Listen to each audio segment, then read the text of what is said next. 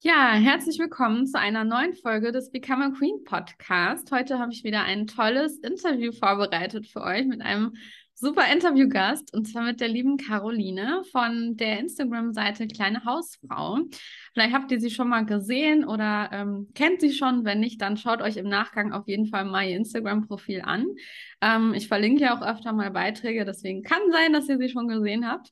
Und wenn ja, dann wisst ihr auch, dass sie, ähm, ich sag mal, eher traditionellere Ansichten vielleicht auch hat zum Thema Beziehung, zum Thema Ehe. Und ähm, das geht mit mir in vielen Bereichen auch sehr d'accord, weil ich habe euch ja schon mal erzählt, dass ich auch ein Mensch bin, der eher aus so einem Bereich kommt, wo ich, sage ich mal, sehr eigenständig, sehr selbstständig, sehr stark erzogen wurde und damit auch eine ganze Zeit ganz gut gefahren bin. Irgendwann für mich aber gemerkt habe, gerade in Bezug auf Beziehungen, ich komme damit echt an meine Grenzen und ich kann nicht die Ehe und nicht die Beziehung führen, die ich mir eigentlich so gewünscht hätte immer. Und deswegen habe ich irgendwann nach Lösungen gesucht und bin dann auch immer mehr in diese, ich sag mal, traditionellere Richtung, obwohl man das vielleicht auch nicht falsch verstehen darf, aber wir kommen gleich nochmal näher darauf zurück, was ich damit meine. Auf jeden Fall mehr in diese Richtung gekommen und konnte da doch einiges für mich lernen und einiges mitnehmen. Und da ist eben auch die Seite der äh, kleinen Hausfrau eine, ich sag mal, sehr fortschrittliche Seite vielleicht in gewisser Weise, obwohl sie doch sehr traditionell ist. ähm, aber auf jeden Fall eine Seite, die besonders ist, gerade im, im deutschen Bereich. Also im, im amerikanischen Sektor, gerade alles englischsprachige, gibt es doch schon ein paar Seiten in die Richtung, aber in Deutschland echt wenig. Und deswegen bin ich umso glücklicher, dass sie sich heute Zeit genommen hat, ähm, ja, um mit mir dieses Interview zu führen. Und ich möchte euch auf jeden Fall auch einladen, vielleicht nicht direkt innerlich in Abwehr zu gehen oder nicht sofort in, in Urteile zu gehen, sondern euch das einfach mal möglichst neutral anzuhören zum Ende und einfach mal reinzuspüren, was das mit euch macht, ob es Widerstände in euch gibt oder auch vielleicht nicht. Und vielleicht sagt ihr auch, hey, okay, ähm, vielleicht kann ich nicht mit allem mitgehen, aber es gibt doch die ein oder anderen Dinge, die sicherlich für jede von euch sehr nützlich sein können.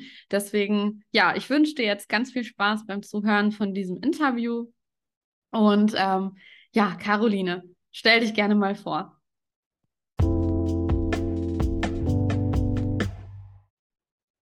Vielen Dank erstmal für die Einladung zu deinem Podcast. Ich habe mich riesig gefreut, als du Kontakt aufgenommen hast. Und es ist schön, dass wir jetzt hier zusammenkommen. Ähm, ich habe dein Profil erst relativ vor kurzer Zeit entdeckt und finde es sehr spannend, was du schreibst. Und wie du schon gesagt hast, ähm, ich denke, wir haben eine Schnittmenge, was manche Dinge angeht. ja. Äh, ja, deshalb ist es bestimmt heute ein sehr interessanter Austausch. Ähm, ja, wie du schon gesagt hast, ich äh, betreibe das Instagram-Profil Kleine Hausfrau und vertrete insgesamt eine recht konservative Haltung, was ähm, Beziehungen zwischen Mann und Frau angeht. Und das ist ja etwas, was in der heutigen Zeit nicht mehr ganz so geläufig ist. Ähm, aber es hat natürlich auch einen Grund, warum ich dieses Profil auf diese Art und Weise betreibe und warum ich vielleicht auch manchmal Inhalte poste, die für den einen oder anderen etwas polarisierend wirken können. das hast du nett ausgedrückt.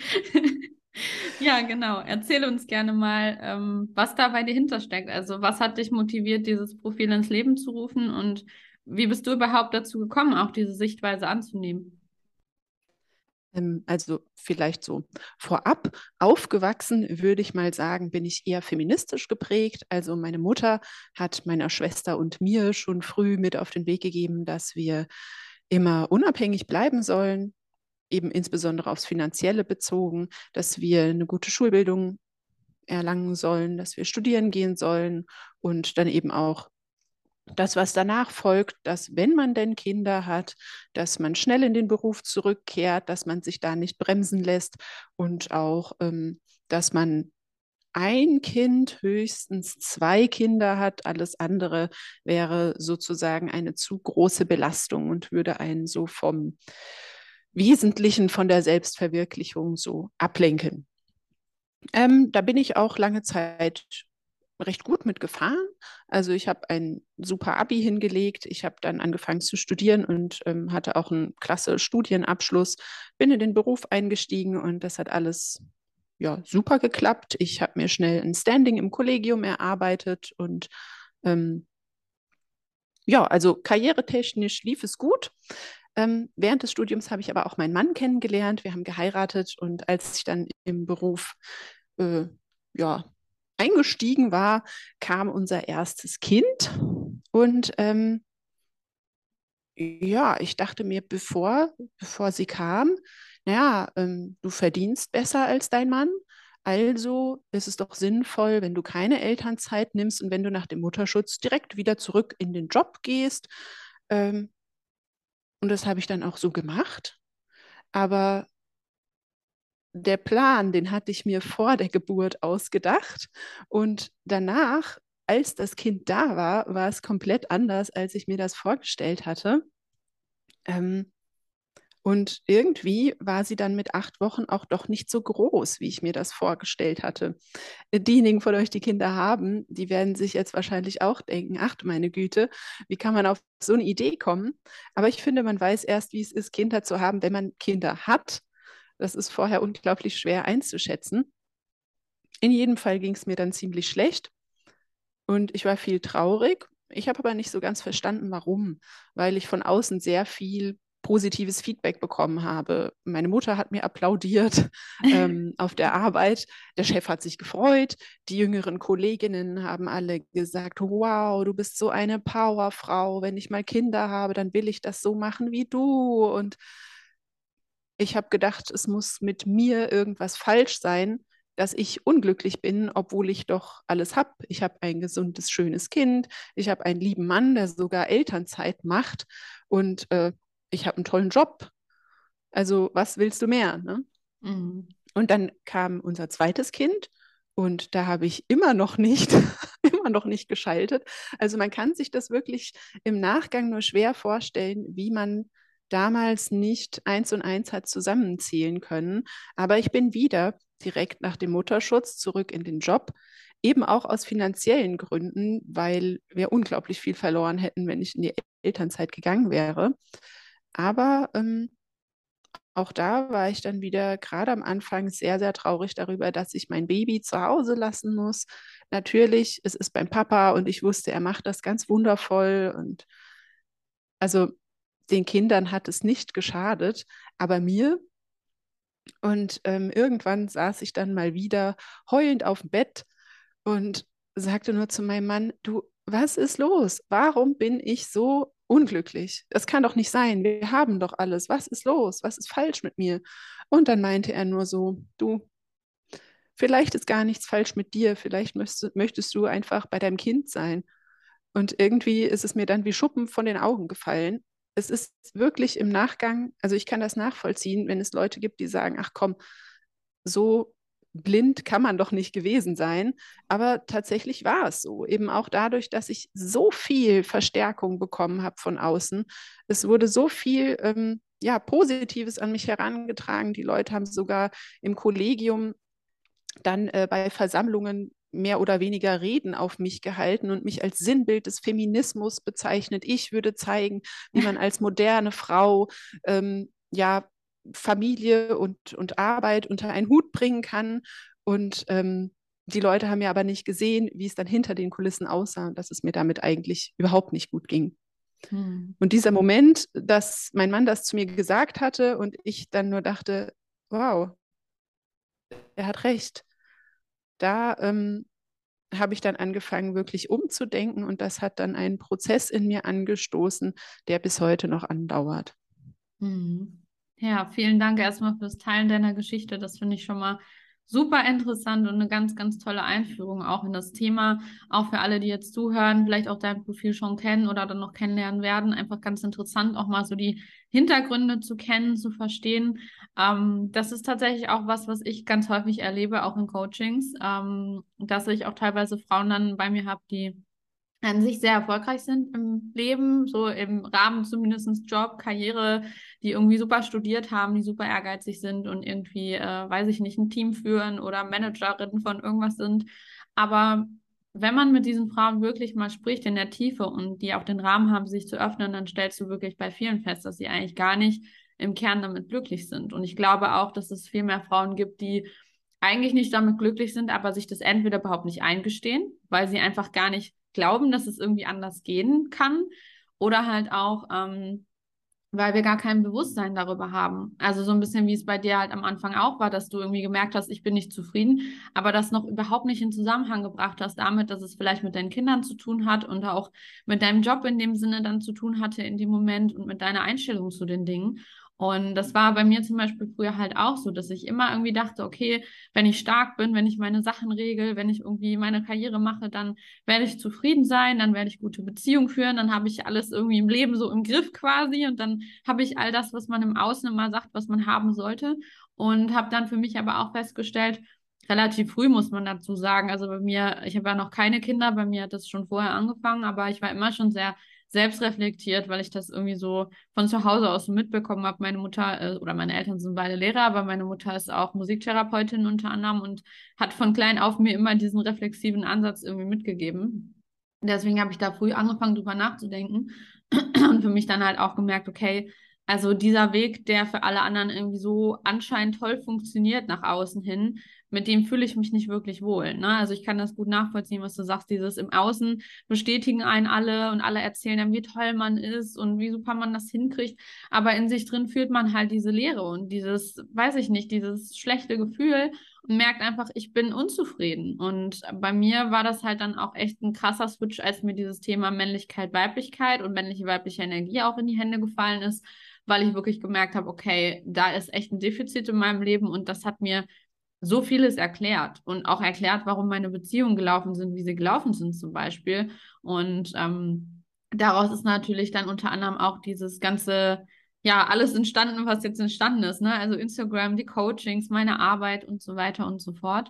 Ähm, und auch das mag immer so ein bisschen widersprüchlich sein, weil man denkt, ja, du bist ja irgendwie Unternehmerin und du machst ja hier deine Coachings und bla bla bla. Aber ähm, ich muss auch dazu sagen, im Privaten bin ich nicht unbedingt so. Ich bin nicht so die krasse Businessfrau, wie man das vielleicht manchmal nach außen denken würde, sondern zu Hause bin ich so ganz klassisch Hausfrau. Ich regel alles im Haushalt. mein Mann ist eigentlich der, der sich um die Finanzen kümmert natürlich, klar, ich ist jetzt nicht so, als würde ich nicht auch mein eigenes Geld verdienen. Und das ist ja manchmal auch ganz nett, einfach noch ein Zusatzeinkommen zu haben. Aber für mich wäre das auch überhaupt keine Frage, spätestens wenn ich Kinder hätte, dass ich zu Hause bleibe. Ne? Und ähm, gerade auch in Bezug auf das Thema, äh, ja, wenn man dann äh, sagt, okay, ich muss jetzt irgendwie da kürzer treten im Job oder so, damit meine Familie nicht drunter leidet, auch das wäre für mich eigentlich keine Frage. Also selbst wenn es schon vor den Kindern ist, weil ich für mich einfach gespürt habe irgendwann, dass diese, also nur die Arbeit alleine macht dich am Ende halt auch nicht wirklich glücklich.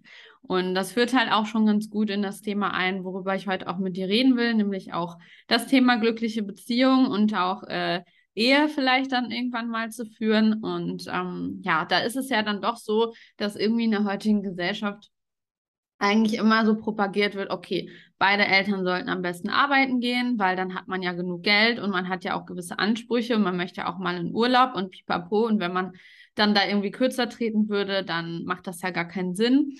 Und ähm, ansonsten sollte eigentlich möglichst die Frau alles alleine regeln und der Mann wird so ein bisschen abgestempelt als das dritte Kind, was eh nur noch zu Hause sitzt und irgendwie ständig kritisiert wird von der Frau. Die Frau ist total frustriert irgendwann, ist erfolgreich im Job, der Mann bleibt vielleicht mit den Kindern zu Hause. Die Frau fühlt sich immer weniger hingezogen zum Mann, respektiert ihn immer weniger, der Mann fühlt sich immer mehr in so eine passive Rolle reingedrängt und so eine richtig negative Dynamik beginnt. Und das ist ja was, was man in ganz vielen Ehen oder auch in Beziehungen leider so sieht und was meiner Meinung nach auch dazu führt, dass halt viele Beziehungen und Ehen irgendwann scheitern und das eigentlich was ist, was so schade ist, aber wo es irgendwie auch in der heutigen Zeit kaum alternative Lösungen für gibt. Ne? Also die Lösung ist dann immer, ja, trenn dich halt, wenn es nicht funktioniert, lass dich halt scheiden und dann such dir jemand anders, mit dem es dann halt passt. Ehe bis zum Ende unserer Tage braucht man sowieso nicht mehr, weil warum? Das ist ja überholt und wir können ja auch einfach neu beginnen. Da ist ja nichts Verwerfliches dran und wenn mir das nicht reicht, dann öffne ich einfach meine Beziehung und schlafe auch mit anderen Menschen oder äh, wir führen irgendwie eine Beziehung mit mehreren Menschen. Warum nicht? Also in der heutigen Zeit ist ja alles möglich.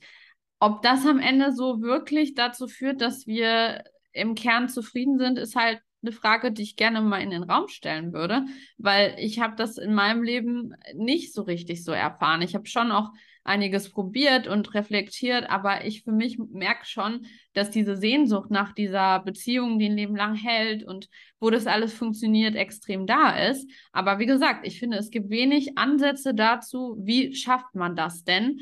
Ähm, weil alle Ansätze immer in die Richtung gehen, nein, wir lassen es einfach und fertig. Ähm, aber du bist da eben ja jemand, die ein bisschen andere Ideen vielleicht zu dem ganzen Thema hat und wie gesagt auch kontroverse Ideen zu dem Thema hat. Deswegen bin ich gespannt, wie du diese Situation erst einmal selber auch bewertest und empfindest und was du vielleicht auch für Ideen hast, wie es anders laufen könnte oder was du auch in deiner Ehe selber vielleicht geändert hast, nachdem du das alles erkannt hast und ähm, was das für Auswirkungen für dich hatte. Ähm, also vorab vielleicht noch so zu mir und zu unserer Ehe. Wir führen ja eine christliche Ehe. Das heißt, da ähm, finden dann nochmal gesonderte Prinzipien Anwendung. Nichtsdestotrotz denke ich aber, dass ähm, auch eine Beziehung, die jetzt losgelöst von Religion existiert, ähm, anderen Maßstäben folgen sollte oder andere Ideale anstreben sollte, als das jetzt heutzutage der Fall ist. Ähm, soll ich das Ganze eher von einer, sage ich mal, wie kann man das nennen, ja, areligiösen, moralischen Seite darlegen. Oder, also ich glaube, es ist für die meisten interessanter wahrscheinlich. Ich weiß nicht, wie viele von deinen ähm, ja, Followern religiös sind. Vielleicht erzählst du gerne mal beide Seiten. Vielleicht merkt man dann auch so ein bisschen, wo noch die Unterschiede sind. Also das finde ich ganz spannend. Es gibt schon einige, die religiös sind, andere nicht so. Ähm, einige sind irgendwie irgendwas dazwischen und auf der Suche. Also von daher, ähm, ich finde beide Perspektiven spannend. Vielleicht kannst du beides kurz anreißen. Mhm. Ähm, als du gesprochen hast, ähm, habe ich vor allem so oder bin ich bei dem Begriff von den Scheidungen und Trennungen aufmerksam geworden. Und ich finde, da ähm, ja, ist unser Menschenbild, was wir heute in der Gesellschaft haben, ganz ursächlich dafür, weil wir heute einen regelrechten Selbstkult eigentlich haben. Ich bin toll, ich bin perfekt, niemand darf mich kritisieren, weil das ist dann immer direkt, äh, also irgendein Ismus findest du, Sexismus oder, oder es ist transphob oder homophob oder was weiß ich, religionsfeindlich. Also du findest schon einen Punkt, wo du sagen kannst, du darfst mich nicht kritisieren, sonst bist du so und so und so.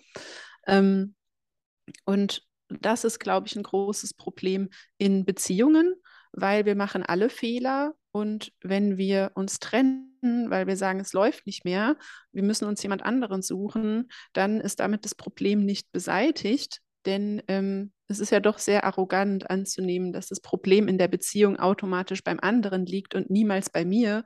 Und wenn ich nicht an mir arbeite, kann ich auch eigentlich nicht erwarten, dass eine Beziehung mit jemand anderem anders läuft wenn man sich das anschaut, ja, es werden viele Ehen geschieden, aber viele der Scheidungen hängen auch damit zusammen, dass die Leute das zweite Mal verheiratet sind, das dritte Mal verheiratet sind, das vierte Mal verheiratet sind. Ähm, denn je häufiger man geheiratet hat, desto häufiger kommt es auch zur Scheidung. Jemand, der seine dritte Ehe eingeht, lässt sich deutlich häufiger scheiden als jemand, der seine erste Ehe eingeht. Und ich finde, das zeigt das ganz gut, ähm, was ich eben gesagt habe. Die Leute haben zwar noch in sich diese Sehnsucht, die du auch schon beschrieben hast, nach einem Partner, der dich versteht, der wirklich so dein Soulmate ist, mit dem du dein ganzes Leben bestreiten kannst. Sie heiraten auch nach einer gescheiterten Ehe wieder, weil sie diese Hoffnung immer noch nicht aufgegeben haben, weil der Traum immer noch in ihnen lebt. Aber ähm, wenn man an sich selbst nicht arbeitet, wird auch der Traum mit jemand anderem scheitern. Mhm. Und das ist aber allgemein ein Phänomen, dem wir so in unserer Gesellschaft häufig begegnen, dass der Einzelne über jede Kritik erhaben ist. Und auf der anderen Seite haben wir aber gleichzeitig, sage ich mal, ein sehr strenges moralisches Klima, das eben nur manche Meinungen ja, zugelassen sind, Anklang finden und andere gar nicht erst zur Diskussion gestellt werden. Und das ist, finde ich, ein sehr schwieriger Zustand, weil man zumindest alles diskutieren sollte, denn nur dann kann man sich auch weiterentwickeln und ähm, eine differenzierte Ansicht zu einem Thema ausbilden. Hm, ja, voll. Ich meine, ich finde, man merkt auch in den letzten Monaten irgendwie immer mehr, dass das immer stärker auch zunimmt, dass gewisse Themen, gerade sowas, was du jetzt auch auf deinem Profil zum Beispiel teilst, also alles, was eher in so eine konservative Richtung, traditionellere Richtung geht, absolut nicht mehr gesellschaftlich okay ist, darüber überhaupt zu reden eigentlich. Ne? Also mhm. das, das finde ich, hat schon extrem zugenommen und selbst wenn, wird man wirklich zur Zielscheibe gemacht. Also ich fand es jetzt auch ganz lustig, du hast ja irgendwie vor ein oder zwei Tagen auch einen Beitrag kommentiert. Ähm, von, ich weiß gar nicht, was war das für ein Beitrag, von welcher, von welchem Profil? Das, das war, das war gestern von der Zeit, glaube ich, wo es um ähm, Alleinverdiener ging. Genau. Meinst du den? Ja, genau, von der Zeit. Und ich meine, du hast ja da wirklich kein krasses Kommentar oder so drunter geschrieben, sondern einfach nur mal ein bisschen eine andere Meinung vielleicht gesagt als andere Leute. Also quasi so mehr in die Richtung, naja, gemeinsames Geld ist an sich nicht verkehrt. Und ähm, ja. das wurde dann halt quasi gelöscht. Ne? Also auch extrem von so einem, von so einem Anbieter wie die Zeit, die ja wirklich ein großes Medienunternehmen ist, wo man sich eigentlich denkt, okay, da sollte es möglich sein, seine Meinung zu äußern. Wie gesagt, du warst weder angreifend für irgendwelche Leute, noch warst du beleidigend, noch sonst irgendwas. Du hast einfach einen normalen Kommentar geschrieben und es wurde entfernt. Ne? Also ich finde, genau das zeigt so ein bisschen, wohin sich das entwickelt, aber auch wie gefährlich das Ganze ist, weil so wie man in die eine Richtung tolerant sein sollte und das sich immer gewünscht wird und immer beklagt wird, dass es ja nicht tolerant genug ist, so gibt es dann in die andere Seite aber nicht und das ist halt natürlich ein schwieriges Thema. Aber das führt jetzt natürlich schon wieder ein bisschen weg von dem, worüber wir eigentlich reden wollen. Das stimmt. Aber natürlich ist das eben äh, wirklich ein spannendes und ein wichtiges Thema. Trotz alledem kommen wir noch mal ein bisschen zurück zum Thema Beziehungen, auch zum Thema Scheidungen. Du hast gerade gesagt, mhm. naja, ähm, man kann eigentlich nicht erwarten, dass der andere immer an sich arbeitet und perfekt ist und man selber überhaupt nicht das Problem ist, sondern man muss bei sich hinschauen. Das, was ich tatsächlich erlebe in der Praxis, ähm, auch durchaus auch in meiner Ehe, ist halt, dass man selber natürlich oft den Wald vor lauter Bäumen nicht sieht, weil man einfach zu subjektiv ist. Also mir zum Beispiel fällt es immer sehr leicht, auch durch meinen Job sicherlich, bei anderen Menschen zu sehen, was sind deren Themen. Bei mir selber das zu sehen, ist immer noch mal was anderes. Und ich mache das gar nicht unbedingt aus böser Absicht oder so. Nicht, weil ich nicht äh, bereit wäre, an mir zu arbeiten, aber weil man einfach die eigenen Themen manchmal gar nicht so erkennt. Und wenn man nicht unbedingt einen Partner hat, der einem das dann spiegelt und sagt, hey, schau mal hierhin, schau mal dahin und da solltest du an dir arbeiten, dann ist man halt schnell immer dabei, den Finger auf den anderen zu richten, auch wenn man eigentlich das vielleicht nicht will oder weiß, dass es nicht gut ist. Was hast du denn für Empfehlungen für Leute, die sagen, ja, ich bin schon bereit, irgendwie an mir zu arbeiten, aber ich erkenne einfach nicht, wo meine Probleme selber liegen. Ähm, da würde ich tatsächlich empfehlen, sich mit Inhalten auseinanderzusetzen, die einen triggern. Wo man sagt, wenn ich sowas lese, sehe, in Sachen Beziehung natürlich, das reizt mich, das macht mich so wütend, ähm, dann wäre meine Frage immer, warum? Ich habe ein Buch, ähm, das hat mir nochmal auf eine neue Art und Weise die Augen geöffnet, Darf man das sagen oder ist das sonst Werbung, welches das ist? Nein, darfst du ruhig sagen. ähm, okay, ähm, das ist ein englisches Buch. Das heißt The Proper Care and Feeding of Husbands. Vielleicht kennst du das. Mm -mm. Das kursiert auch so ein bisschen auf, ich sage jetzt mal, einschlägigen Profilen wie meinem. ähm, und da werden Interviews geführt mit Frauen, die in so einer Radioshow anrufen und ihre Beziehungsschwierigkeiten beschreiben. Und die ähm, der Host von dieser Radioshow, das ist eine Frau, die irgendwie auch Psychologin ist, meine ich, die ähm, gibt denen dann Ratschläge und sage ich mal, führt die Frauen oft zu sich selbst zurück. Und da waren manche Beispiele dabei, wo ich mir erstmal gedacht habe, wie kann diese Ratgeberin solche Sachen sagen? Das ist ja dermaßen frech.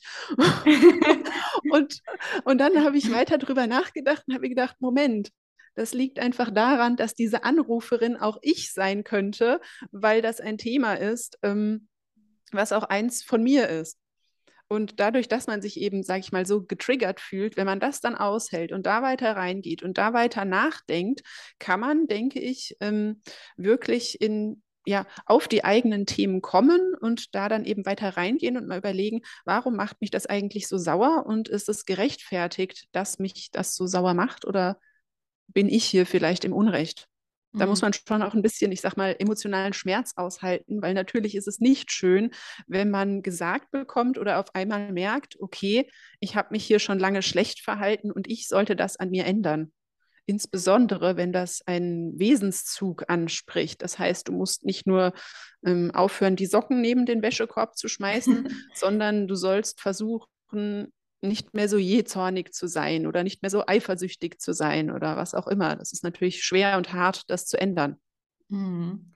Und das Gleiche gilt natürlich ja auch für die Beziehung oder die Ehe halt selber. Also wenn unser Partner uns da quasi den Spiegel vorhält und irgendwie Punkte anmerkt an uns, dann da vielleicht mal hinzuschauen, wenn wir uns dadurch getriggert fühlen. Also wenn wir in so einen Abwehrmechanismus gehen, ist das ein Abwehrmechanismus, der vielleicht wirklich angebracht ist, weil mein Partner ständig nur kritisiert und äh, mich eher vielleicht in so eine narzisstische Richtung bringt von der Beziehung her und ich eh schon total schlechtes Selbstwertgefühl habe und immer an mir zweifle, dann muss man da ein bisschen vorsichtig sein. Aber wenn man sonst eigentlich eher recht selbstsicher ist und der Partner dann doch mal ein Thema anspricht, was einen triggert, da vielleicht nochmal hinzuschauen und nicht direkt in den Widerstand zu gehen oder sich auch erstmal ein bisschen rauszunehmen aus der Situation sacken zu lassen und für sich mal zu reflektieren, okay, was kann ich da für mich mitnehmen und was hat mein Mann mir da eigentlich gesagt. Ähm, ich erlebe das halt auch so, dass es ja so ist, dass viele Männer auch nicht unbedingt das Gespräch von sich aus so viel suchen. Also das ist ja so ein Weiblichkeitsthema irgendwie. Frauen sind immer so, ja, mhm. wir müssen mal reden und die sprechen mal alles an. Aber bis Männer zu dir kommen und sagen, hey, wir müssen reden, das ist dann schon echt so, okay, morgen trennen wir uns so gefühlt. Also mm, viele ja. Männer machen das ja eher mit sich selber aus, aber auch da, wenn der Mann dann schon auf dich zukommt und mal sich traut, den Mund aufzumachen oder sich traut, mal zu sagen, wie er sich fühlt oder irgendwas an dir zu kritisieren, da auch sehr achtsam zu sein, ist was, was ich für meine Ehe auch so gelernt habe, dass ähm, ich versuche dann nicht zu schnell und mal gelingt das besser, mal schlechter, aber nicht zu schnell in so eine Abwehrhaltung zu gehen und nicht so zu schnell in so ein Verteidigen. Und ich bin auch argumentativ sehr stark. Also wenn er was anspricht und mir passt es nicht, dann kann ich das auch ziemlich schnell abbügeln. aber da halt mich dann doch ein bisschen zurückzunehmen und auch ähm, das Geschenk zu sehen, was er mir in dem Moment eigentlich damit macht und auch die Chance, die ich äh, habe, dadurch meine Beziehung zu einer besseren zu machen und auch für ihn zu einer besseren zu machen, auch wenn es im ersten Moment vielleicht wehtut oder auch wenn es im ersten Moment ähm, für mich noch keine Lösung gibt, da rauszukommen oder so, aber das erstmal anzunehmen und nicht sofort dagegen zu reden, weil dann verschließt sich der Mann halt irgendwann noch mehr und dann kommt irgendwann der Punkt, und das habe ich in meinem Leben auch erlebt, wo man dann quasi mehr oder weniger von heute auf morgen sagt, okay, nee, das ist nicht mehr, was ich will, ich bin unglücklich, Punkt. So, und das resultiert meiner Meinung häufig auch daraus, dass man vorherige Alarmsignale schon übersehen hat, beziehungsweise auf die ja, kleinen, feinen Ansprachen des Mannes vielleicht nicht so reagiert hat, die schon vorher gewesen sind und dann immer dachte, ach ja, ich spreche auch immer alles an, der kann ja auch alles ansprechen, dann redet man drüber und dann ist gut. Aber da auch so ein bisschen zu differenzieren, dass man als Frau vielleicht eine andere Art hat, Dinge anzusprechen oder es einem auch leichter fällt als beim Mann. Und dass, wenn man das anspricht, man das schon auch als, wie gesagt, Geschenk vielleicht sehen darf, auch für sich selber da nochmal hinzuschauen. Oder wie siehst du das? Ja, ja, also wir als Frauen, ähm, wir werden zum einen ja gesellschaftlich auch dazu ermutigt, sei laut, sag, was dich stört, sag deine Meinung. Und es ist ähm, was Gutes, wenn du für dich selbst einstehst in jeder Situation. Und ähm, zum anderen, wie du schon sagst, denke ich auch, dass Reden für uns einen ganz anderen Stellenwert hat. Ich meine, wir sprechen am Tag fast doppelt so viel wie Männer, also benutzen fast doppelt so viele Wörter wie Männer.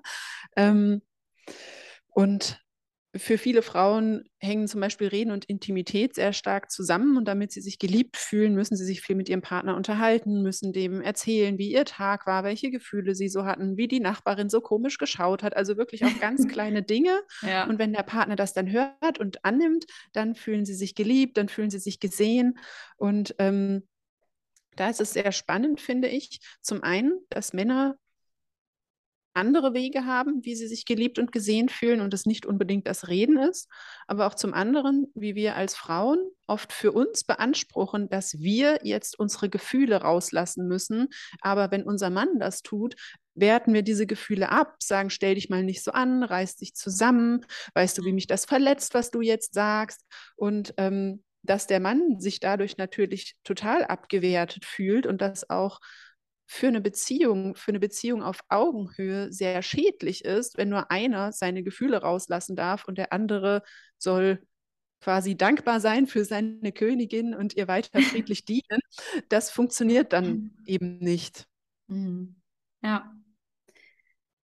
Was fällt dir denn ein zum Thema ähm, Kritisieren? Also das ist ja auch sowas, das hatte ich vorhin schon kurz angerissen, was man ja in vielen Ehen und Beziehungen beobachtet, dass irgendwann dieser Punkt kommt, wo einen Dinge stören und man irgendwie immer als Frau gelernt hat, das kommt dann auch wieder zum Thema Kommunikation zurück, ähm, wenn du ein Problem hast, dann rede darüber und dann weiß der andere das ja und dann sollte er eigentlich da ja auch drauf eingehen. Das sind ja auch oft kleine Dinge, ne? Das heißt jetzt sowas wie, keine Ahnung, du hast vorhin gesagt, die Socken irgendwie in die Wäschekiste werfen oder halt auch nicht. Das kann einen ja doch durchaus richtig nerven irgendwann, weil man sagt, naja, es geht mir ja nicht so sehr nur um die Socken, sondern es geht mir darum, ich richte einen Wunsch an meinen Mann und der berücksichtigt das einfach nicht. Also man generalisiert ja dann vielleicht auch schnell diese eigentliche Kleinigkeit zu, hey, dieser Mann respektiert mich nicht, der respektiert meine Wünsche nicht und dann fängt man an zu kritisieren und dann ist man auch oft so, dass man so mit selbst, also quasi, dass man selbst den Mann nicht mehr so respektiert, wie man es vielleicht gemacht hat oder sollte und sich dann echt so eine Negativspirale daraus entwickelt, weil der Mann spürt das natürlich, er hat noch weniger Bock, irgendwas für dich zu tun, das frustriert dich noch mehr, du kritisierst noch mehr und so weiter und so fort. Mhm. Wie kann man das stoppen oder wie würdest du sagen, ähm, kann man da anders oder produktiver mit umgehen mit solchen Sachen? Mhm. Ähm, also wie ich mit sowas umgehe, ist, ähm, ich habe so ein paar Fragen, die ich mir immer stelle. Eine davon ist, äh, würde ich das vermissen? Wenn mein Mann jetzt plötzlich nicht mehr da wäre, wäre ich dann traurig, dass diese Eigenschaft oder diese Störung weg wäre.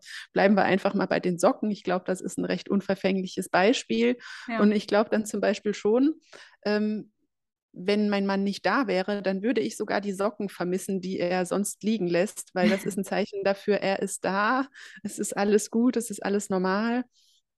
Ähm, der war nämlich schon mal geschäftlich unterwegs und ähm, da habe ich solche Kleinigkeiten tatsächlich vermisst, wo ich mich vorher drüber beschwert hatte bei ihm. Also das ist jetzt schon gut fast zehn Jahre her.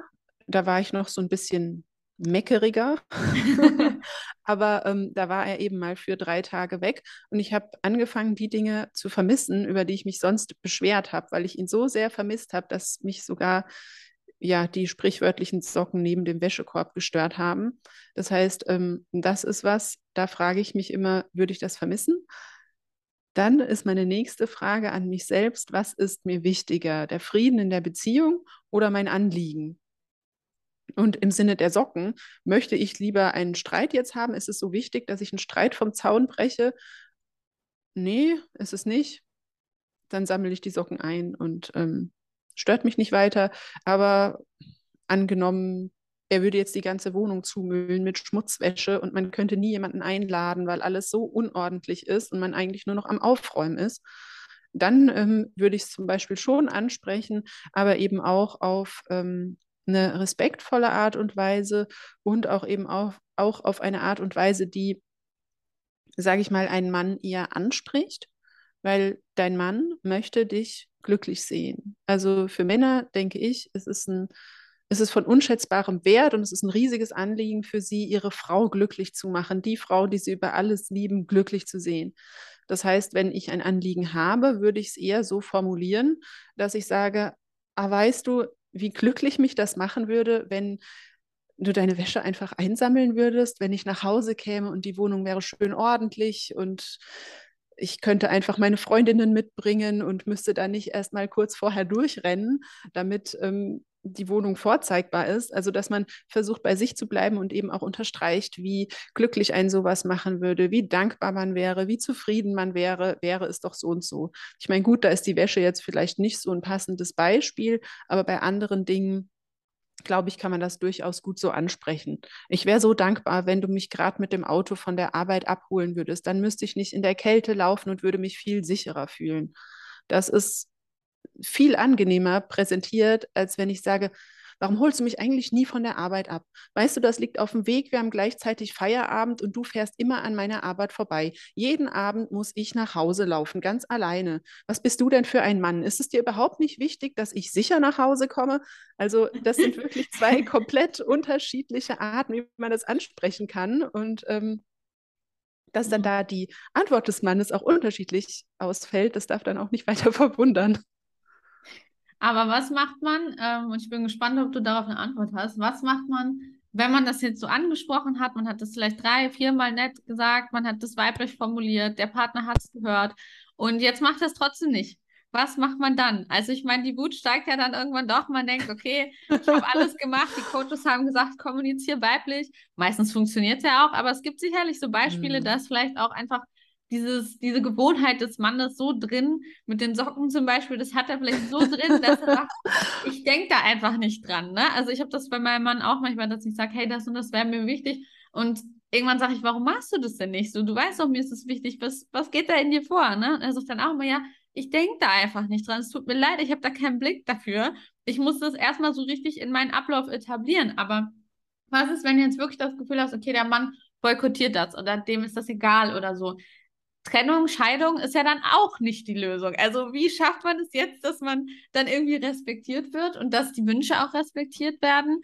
Ähm, aber gleichzeitig, ne, wenn Trennung auch nicht die Lösung ist, wie, wie schafft man das? Hast du darauf überhaupt eine Antwort? Oder sagst du, ja, man muss von vornherein darauf achten, dass man sich halt jemanden sucht, der da halt so ist, dass er auch an den Themen arbeitet? Hm. Also die richtige Partnerwahl ist natürlich ein Riesenthema und ich würde sagen, mit das Wichtigste für eine gelingende Beziehung, aber können wir auch nachher nochmal drüber sprechen oder ja. wann anders. aber ähm, wenn man jetzt das Szenario hat, ich bitte meinen Mann wiederholt um etwas und er tut es einfach nicht ich finde es gut, wie du das gesagt hast, dass man erstmal schaut, wo das eigentlich herkommt. Und ich denke, viel ist schon getan, wenn man merkt, das kommt nicht aus einer Trotzhaltung raus oder aus einer bösen Absicht, sondern er ist zu zerstreut und vergisst es einfach. Ich finde, man sollte da erstmal nachsichtig auf seinen Partner schauen und liebevoll auf seinen Partner schauen, vielleicht ist auch gerade nicht der richtige Zeitpunkt, ihn um seine Socken zu bitten und ihn da zu behelligen, auch wenn mir das total wichtig ist. Wenn er auf der Arbeit eine Crunch-Time hat, richtig viel Stress, total viel arbeitet, dann ist mein Anliegen vielleicht gerade jetzt nicht so wichtig. Also das so ein bisschen als generellen Blick auf den Mann, auf die Situation.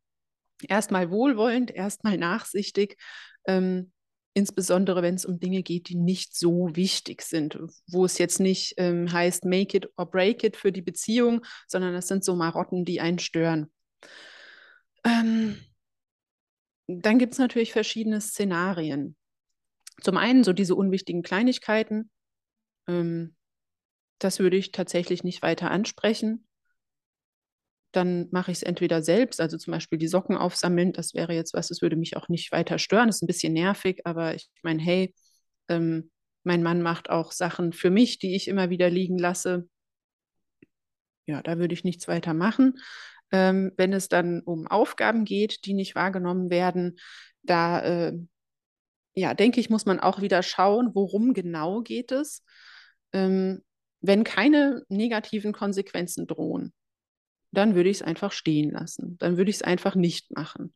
Dann türmt sich halt mal der Müll oder dann im schlimmsten Fall wird auch mal die Miete nicht bezahlt. Spätestens einen Monat, nachdem du es nicht bezahlt hast, kommt das Schreiben vom Vermieter und du fliegst ja nicht direkt raus, sondern du kriegst ja erstmal eine Mahnung. Das ist natürlich ein Härtefall, aber da würde ich sagen, okay, wenn das jetzt wiederholt der Fall war, dass ich hinterherrennen musste, ich habe es so oft angesprochen, dann würde ich es einfach mal lassen. Und wenn dann der Zettel kommt, dann wird er sich schon bewegen. Denn ich glaube, Männer heutzutage haben aufgehört, sich für viele Dinge verantwortlich zu fühlen, weil wir Frauen einfach so gerne kontrollieren und so gerne überall unsere Finger drin haben, dass sie sich fühlen wie so ein Kind, wenn man sagt, du musst heute auch noch das machen. Hast du dran gedacht, das zu machen? Mach doch mal hier. Und dann ähm, fangen sie an, sich nicht mehr verantwortlich zu fühlen und gehen auch schon in so eine Abwehrhaltung, wenn sie wieder mhm. wie so ein kleiner Junge angemeckert werden von Mutti und dann, ja, ist es ihnen nicht weiter wichtig und sie denken auch, ach, die macht das doch eh alles und wenn sie das so toll kann, dann soll sie das doch einfach selbst machen. Ähm, Was anderes ist, denke ich, wenn es wirklich um existenzbedrohende Sachen geht. Also wenn jetzt der Vermieter sagt, so, Sie müssen hier antworten, sonst schmeiße ich Sie raus und dann kommt äh, hier Gerichtsvollzieher und alles, solche Sachen. Also wenn wirklich vorher schon ganz, ganz viel schief gelaufen ist und ähm, du weißt, du sitzt auf der Straße, wenn du jetzt nicht handelst, ähm, dann müssen wir natürlich irgendwie aktiv werden, um uns selbst und unsere Kinder dann gegebenenfalls auch zu schützen. Aber da, ähm, das ist dann was, wo ich sagen würde, wenn es so schlimm ist in einer Beziehung, dann sollte man überlegen, ob man vielleicht zeitweise getrennt lebt. Das ist ja auch was, was man ähm, so ich sag mal, mit dem christlichen Glauben vereinbaren kann, dass man sich nicht scheiden lässt, aber dass man sagt, du, du musst an dir arbeiten, das geht so nicht. Das können wir auch als Familie so nicht tragen. Ein Beispiel wäre dafür auch Alkoholismus oder Suchtprobleme, dass man da sagt, wir als Familie werden so zerbrechen, wenn du dich nicht änderst und dann muss man sich da auch rausziehen zum Selbstschutz, zum Schutz für die Kinder und der Mann muss aktiv werden und an sich arbeiten. Also ja, manche Dinge, da muss eine klare Grenze gezogen werden. Hm. Aber das ist jetzt auch schon wieder so ein bisschen vom Thema abgeschweift. Es ging darum, was machen, wenn er nicht macht, worum man ihn bittet. Nee, aber äh, ich finde es total gut, dass du es angesprochen hast und auch so in die Tiefe gegangen bist und auch nochmal so ein paar extremere Beispiele wirklich genutzt hast, weil das ist ja auch was, was sich sicherlich dann viele fragen, die wirklich krassere Sachen auch schon erlebt haben in ihren Beziehungen. Wie gehe ich denn damit um und wie, wie bleibt das irgendwie konform? Das hast du, finde ich, gerade noch mal ganz gut beantwortet. Ich möchte noch mal kurz auf einen Punkt eingehen, ähm, den ich auch sehr wichtig halte. Du hast gerade auch so ein bisschen dieses Thema angesprochen. Wir Frauen haben einfach so krass gelernt, die Verantwortung zu übernehmen für viele Dinge, was ja in mancher Hinsicht auch gut ist, aber was halt auch ein Risiko mit sich bringt. Ne? Also mhm. gerade in Beziehungen ähm, neigen wir halt auch dazu, dadurch, dass wir häufig das Gefühl haben, wir können den Männern sowieso nicht vertrauen und die Männer können das sowieso nicht, dass wir einfach immer in dieses in dieses, diesen Kontrollmodus reingehen oder in dieses, okay, wir regeln das jetzt, weil wir können das sowieso besser und dem Mann da halt auch gar nicht das Vertrauen schenken und ihn da immer so ein bisschen pampern irgendwie, ne? Also so nach dem Motto, ja, mm. ähm, ich kümmere mich da und da drum, weil zu Not, wenn er es nicht hinkriegt, dann kann ich das wenigstens noch regeln. Also man schafft immer so einen doppelten Boden irgendwie. Das kenne ich von mir auch manchmal, dass ich das mache. Ähm, natürlich auch, um mich selber zu schützen, aber das finde ich auch ganz spannend, wenn man die Bibel liest. Also für alle, die sich jetzt noch nicht so damit auskennen, aber da gibt es ja auch diese Geschichten, die im Prinzip eigentlich als Quintessenz auch haben, hey, der Frau ist sogar was Schlimmes passiert, zumindest im ersten Moment, aber sie hat trotzdem darauf vertraut, dass der Mann da irgendwie eine Lösung findet und das auch hinkriegt, beziehungsweise hat dann gebetet und darauf gehofft, dass Gott das letztendlich regelt, beziehungsweise seinem Mann dann äh, oder ihr Mann dann äh, ja, den richtigen Weg da aufzeigt und dass man da eben nicht immer so sehr in die, in die eigene Aktion gehen sollte oder nicht so sehr immer diese Kontrolle haben muss aus diesem Misstrauen eigentlich den Männern gegenüber. Und wie gesagt, das finde ich ist ein ganz wichtiger Punkt, weil ich glaube, dass wir das schnell machen und dass wir dadurch aber auch, selbst wenn wir jetzt nicht aktiv im Alltag irgendwie sagen, okay, ähm, ich weiß ich nicht, ich äh, nehme dir jetzt das und das halt ab, weil du kannst das eh nicht, sondern auch wenn es nur ist, dass wir diesen doppelten Boden immer schaffen, der Mann spürt das. Also selbst wenn er es nicht mehr weiß, aber ich glaube, er spürt es auch energetisch und es führt halt dazu, dass er sich auch schnell darauf ausruht.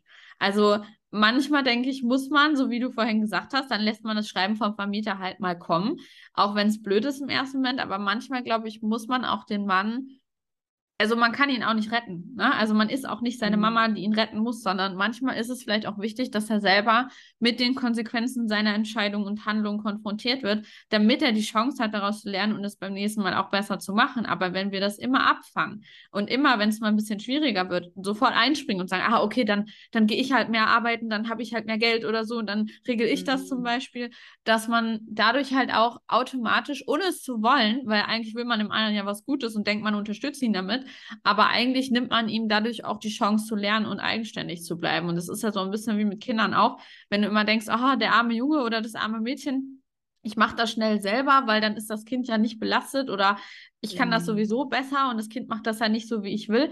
Ja, dann lernt das Kind das halt aber auch nicht und dann wird es halt irgendwann nicht in der Lage sein, mit solchen Situationen umzugehen. Und das brauchen wir aber im Leben. Und ich glaube, das Gleiche gilt auch eben für unsere Männer. Oder wie siehst du dieses Thema? Denke ich auch. Also viele Männer, die man jetzt heutzutage finden kann, die haben ja auch schon alleine gelebt, bevor sie mit ihrer Freundin, Frau zusammengezogen sind.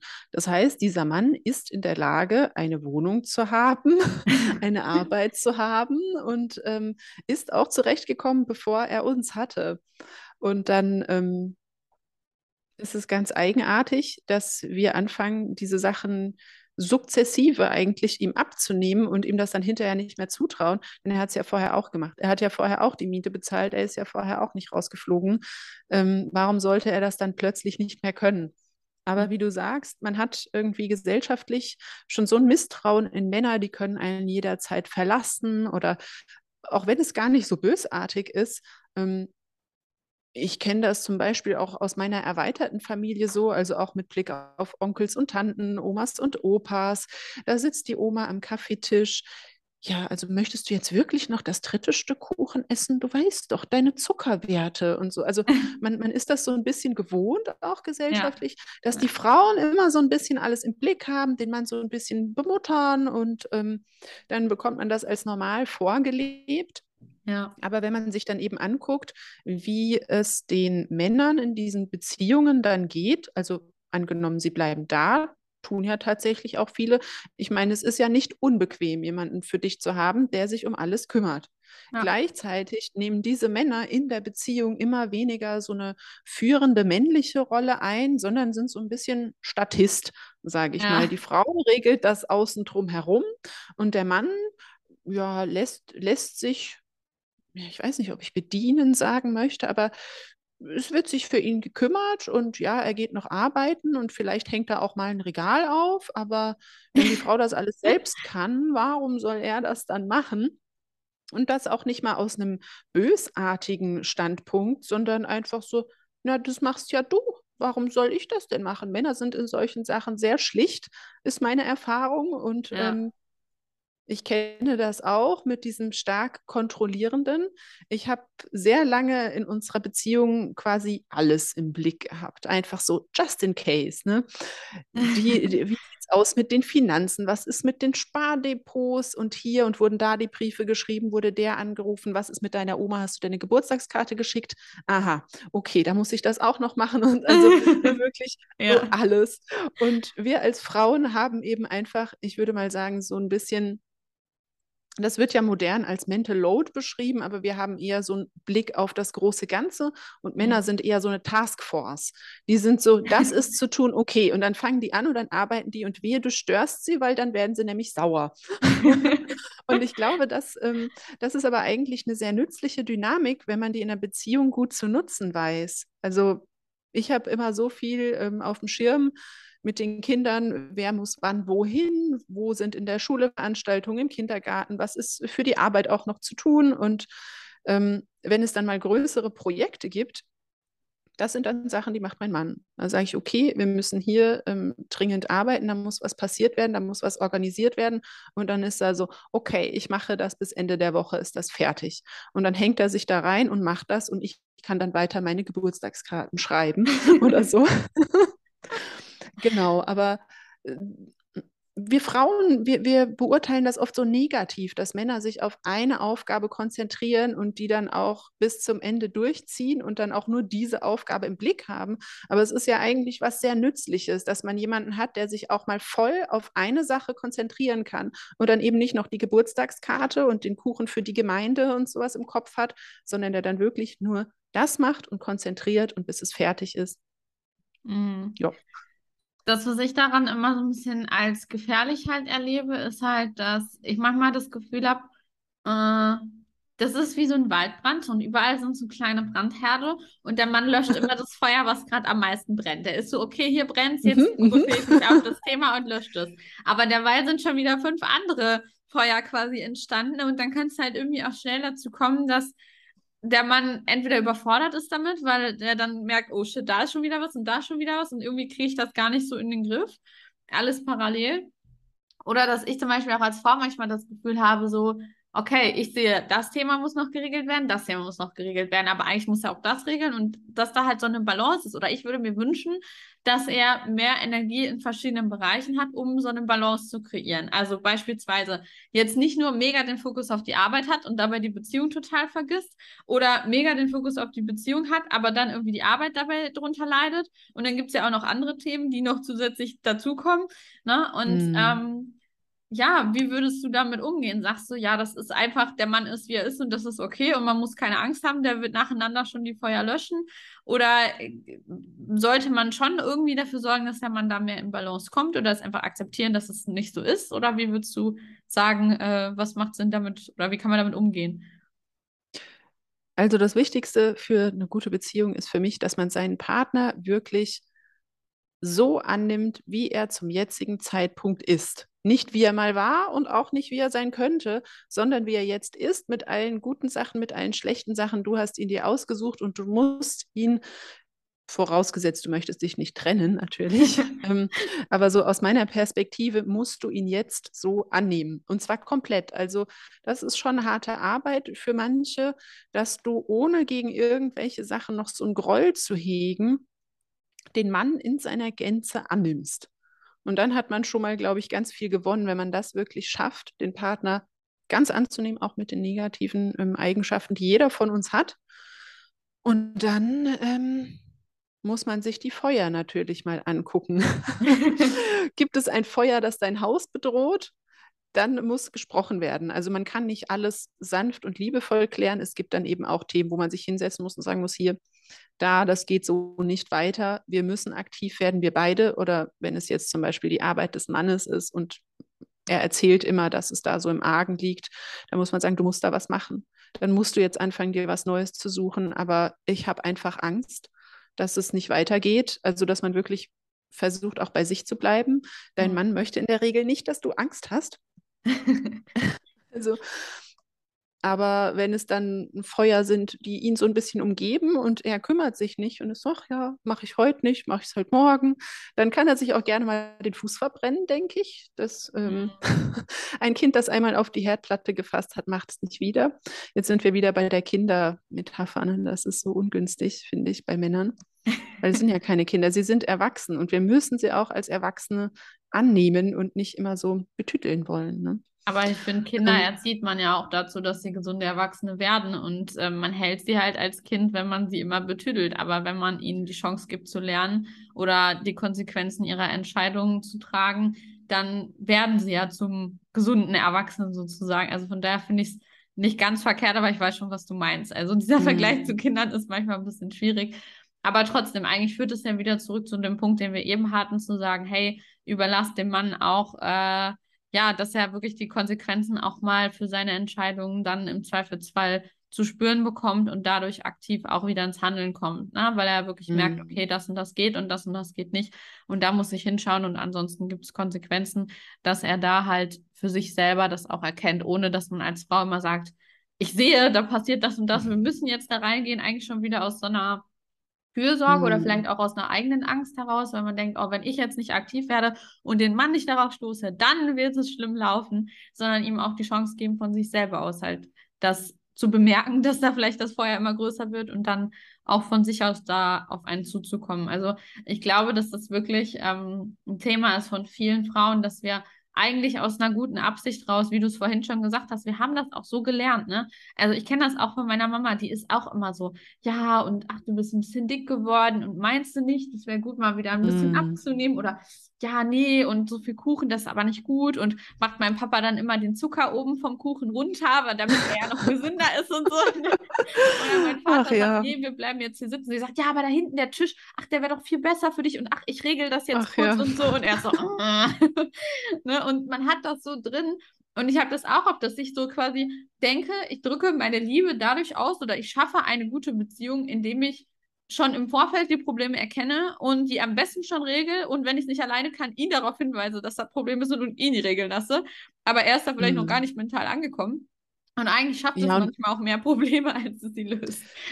Und da kommt man, finde ich, auch wieder zu dieser Akzeptanz. Du musst ihn akzeptieren, damit du nicht anfängst, dir zu denken, und jetzt erziehe ich ihn. Ich werde ihn verändern und dann wird es ihm besser gehen. Ich mache das nur zu seinem Besten. Also man muss sich ja auch nur vorstellen, wenn jemand so zu uns wäre und sagen würde, ja, du bist ja gut und ich liebe dich auch. Aber ich werde jetzt mal versuchen, du solltest mehr so sein, du solltest mehr so sein. Guck mal hier, hast du das schon gesehen? Also da hat man dann schnell keine Lust mehr drauf und die Männer merken das ja, wenn sie, Ja. ich sag mal, erzogen werden müssen oder wenn jemand versucht, sie zu erziehen. Und da sind die Konsequenzen, wie du gesagt hast, dann auch durchweg eigentlich negativ. Ähm, die machen dann dicht, also wie so bockige Kinder, schon wieder die Kinder, ne? Aber jeder, jeder erwachsene Mann wird sich denken, ich bin ein erwachsener Mann und ähm, ich lasse mich doch nicht hier erziehen wie ein dreijähriger Junge. Ich brauche Ja. keine Mama, ich brauche eine Frau. Und damit sich, glaube ich, Männer in einer Beziehung auch wohlfühlen, müssen sie sich eben auch als Mann und als so Beschützer und Versorger wahrnehmen können. Das muss ja nicht immer sein, dass der Mann mehr verdient und nur dann kann er sich als Versorger wahrnehmen. Aber er sollte das Gefühl haben, auch, dass er sich um die emotionalen Bedürfnisse seiner Frau ausreichend kümmern kann und die körperlichen Bedürfnisse. Also er muss das Gefühl haben, genug zu sein für seine Frau. Mhm. Und so ein erzieherischer Umgang mit dem Mann vermittelt ihm eben eigentlich auf zahlreichen Ebenen, dass er nicht genug ist, dass er verändert werden muss und dann eben auch, dass die Frau in der Position ist, ihn zu verändern. Und da muss man ja auch mal sagen, ganz ehrlich, das ist recht arrogant von uns Frauen zu denken, dass wir so toll sind, dass wir sehen, was unser Mann braucht und dass wir ihn verändern sollten oder gucken, dass er mehr so und mehr so und mehr so. Ich meine, Klar, da muss man auch wieder schauen, die fünf Kilo nach Weihnachten, die tun jetzt keinem weh. Aber wenn er in einem Jahr 30 Kilo zunimmt und es langsam medizinisch gefährlich wird, dann muss man schon mal gucken und mit ihm mal sprechen. Aber auch nicht dann so, willst du nicht mal hier der Kuchen und dein Bauch ist ja so dick geworden und so, ne? sondern dann mal zu Hause sprechen, ihn nicht bloßstellen oder vielleicht auch einfach anfangen möchtest, dass dein Mann gesünder ist, dann wird jetzt eben nicht mehr in der Kantine gegessen, sondern pack ihm doch mal eine Brotbox. Du möchtest, dass dein Mann mehr auf die Beziehung guckt, dann fang doch mal an, dann zieh dir doch mal abends was Schönes an, mach ein schönes Essen für euch und dann, äh, ja, also man kann auch sehr viel selbst lenken und dann wird er Mhm. sich hoffentlich automatisch auf dich konzentrieren, wenn du sagst, Schatz, ich habe für uns gekocht und die Kinder sind bei den Eltern. Das ähm, richtet ja automatisch den Fokus dann auf die Beziehung. Mhm. Ja, voll. Deshalb, ja. Du hast gerade das Thema mit dem Akzeptieren nochmal so hervorgehoben. Ähm, ich finde, das ist immer so ein bisschen so wie so Selbstliebe. Man sagt immer, ja, lieb dich halt selber und dann passt das schon. Und viele denken so, ja, aber wie geht es jetzt? Ne? Also es gibt jetzt bestimmt Hörerinnen, die sagen, ja, okay, macht Sinn, aber wie schaffe ich das denn konkret? Also wenn ich doch in meinem Kopf diese Stimmen habe, die sagen, ja, aber da ist er noch nicht in seinem Potenzial und das könnte er noch verändern und da, äh, äh, äh, äh, ne? Man hat es ja dann doch oft. Wie schaffe ich es denn dann trotzdem mal ganz konkret? Ähm, was kann ich tun, um da in diese Akzeptanz zu kommen? Mhm. Ähm, erneut muss ich nochmal unterstreichen, dass es wichtig ist, den für sich richtigen Partner auszusuchen. also wenn ich jetzt unbedingt möchte, zum Beispiel, dass mein Mann mehr verdient als ich und nur dann fühle ich mich glücklich und umsorgt, dann äh, funktioniert das nicht, wenn ich Medizin studiert habe und ich suche mir jemanden, der Busfahrer ist. Das wird nicht funktionieren, es sei denn, ich höre Ja. auf zu arbeiten. Aber dann ne, hat man dann, oh, ich möchte aber, dass mein Mann gebildeter ist. Oder also, wenn einem solche Dinge wichtig sind, dann ist es auch wichtig, den richtigen Partner zu wählen. Denn Mhm. im Nachhinein solche Dinge zu akzeptieren, wo man sagt, das ist aber für mich essentiell und er erfüllt das nicht, dann muss man sagen, gut, warum hast du dir diesen Partner eigentlich ausgesucht, wenn er so schlecht ist, dass du ihn nicht akzeptieren kannst? Also ähm, bei den anderen Sachen, ich sag mal, bei diesen Alltagsverfehlungen, da ähm, würde ich sagen, Übung macht den Meister und man muss sich zwingen, das gehen zu lassen. Also wenn negative Gedanken kommen, dann muss man einfach seine Gedanken kontrollieren und sagen, nein, jetzt nicht. Also wenn er nicht in seinem Potenzial ist, ja und wir kommen über die Runden, das ist doch sein Problem, wenn er nicht in seinem Potenzial ist. Vielleicht findet er auch, dass du fünf Kilo zu viel hast und figurmäßig bist du auch nicht in deinem Potenzial. Und dann möchtest du, dass er dann ständig kommt und sagt, ja, also du könntest ja schon nochmal diese äh, Po-Übungen von der äh, Pamela Reif oder sowas machen. Guck mal hier, ich habe das Video auch schon in die Favoritenliste gespeichert. also das würden wir ja auch nicht wollen. Wir wollen ja auch, dass unser Mann uns so annimmt. Und wenn er mit uns Sport machen will, dann soll er sagen, hey, hast du mal Lust? Wir können uns zusammen beim Fitnessstudio anmelden wenn du Lust hast, zeige ich dir ein paar Übungen. Was meinst du? Da wollen wir auch so angesprochen werden. Und wenn wir sagen Nein, dann soll er ja auch nicht sagen, ja, da bist du halt immer so eine fette Qualle bleiben oder so, sondern dann wollen wir auch, dass er sagt, ach na ja, komm, wir gehen mal spazieren oder so. Also was, was bringt es uns, wenn wir das Gefühl haben, er ist nicht in seinem Potenzial und wir reiten dann darauf herum? Solange es für uns nicht existenzbedrohend ist, dann lass ihn doch. Also lass ihn doch seine, lass ihn doch die Ecken mit den Staubmäusen haben in seiner Persönlichkeit. Die hat jeder. Ich weiß, das ist schwer. Jeder sucht nach dem perfekten Prinzen für sich. Aber wir sollten uns in erster Linie mal selbst angucken. Wir haben auch viele Ecken mit vielen Staubmäusen und unsere Männer, die gucken regelmäßig weg, was das angeht. Da muss man das einfach mal ein bisschen loslassen. Und ansonsten würde ich immer sagen, wenn dich irgendwas so sehr stört, fang mal bei dir an. Fang du doch mal an, das besser zu machen, was du bei deinem Partner sehen willst. Sein Vorbild.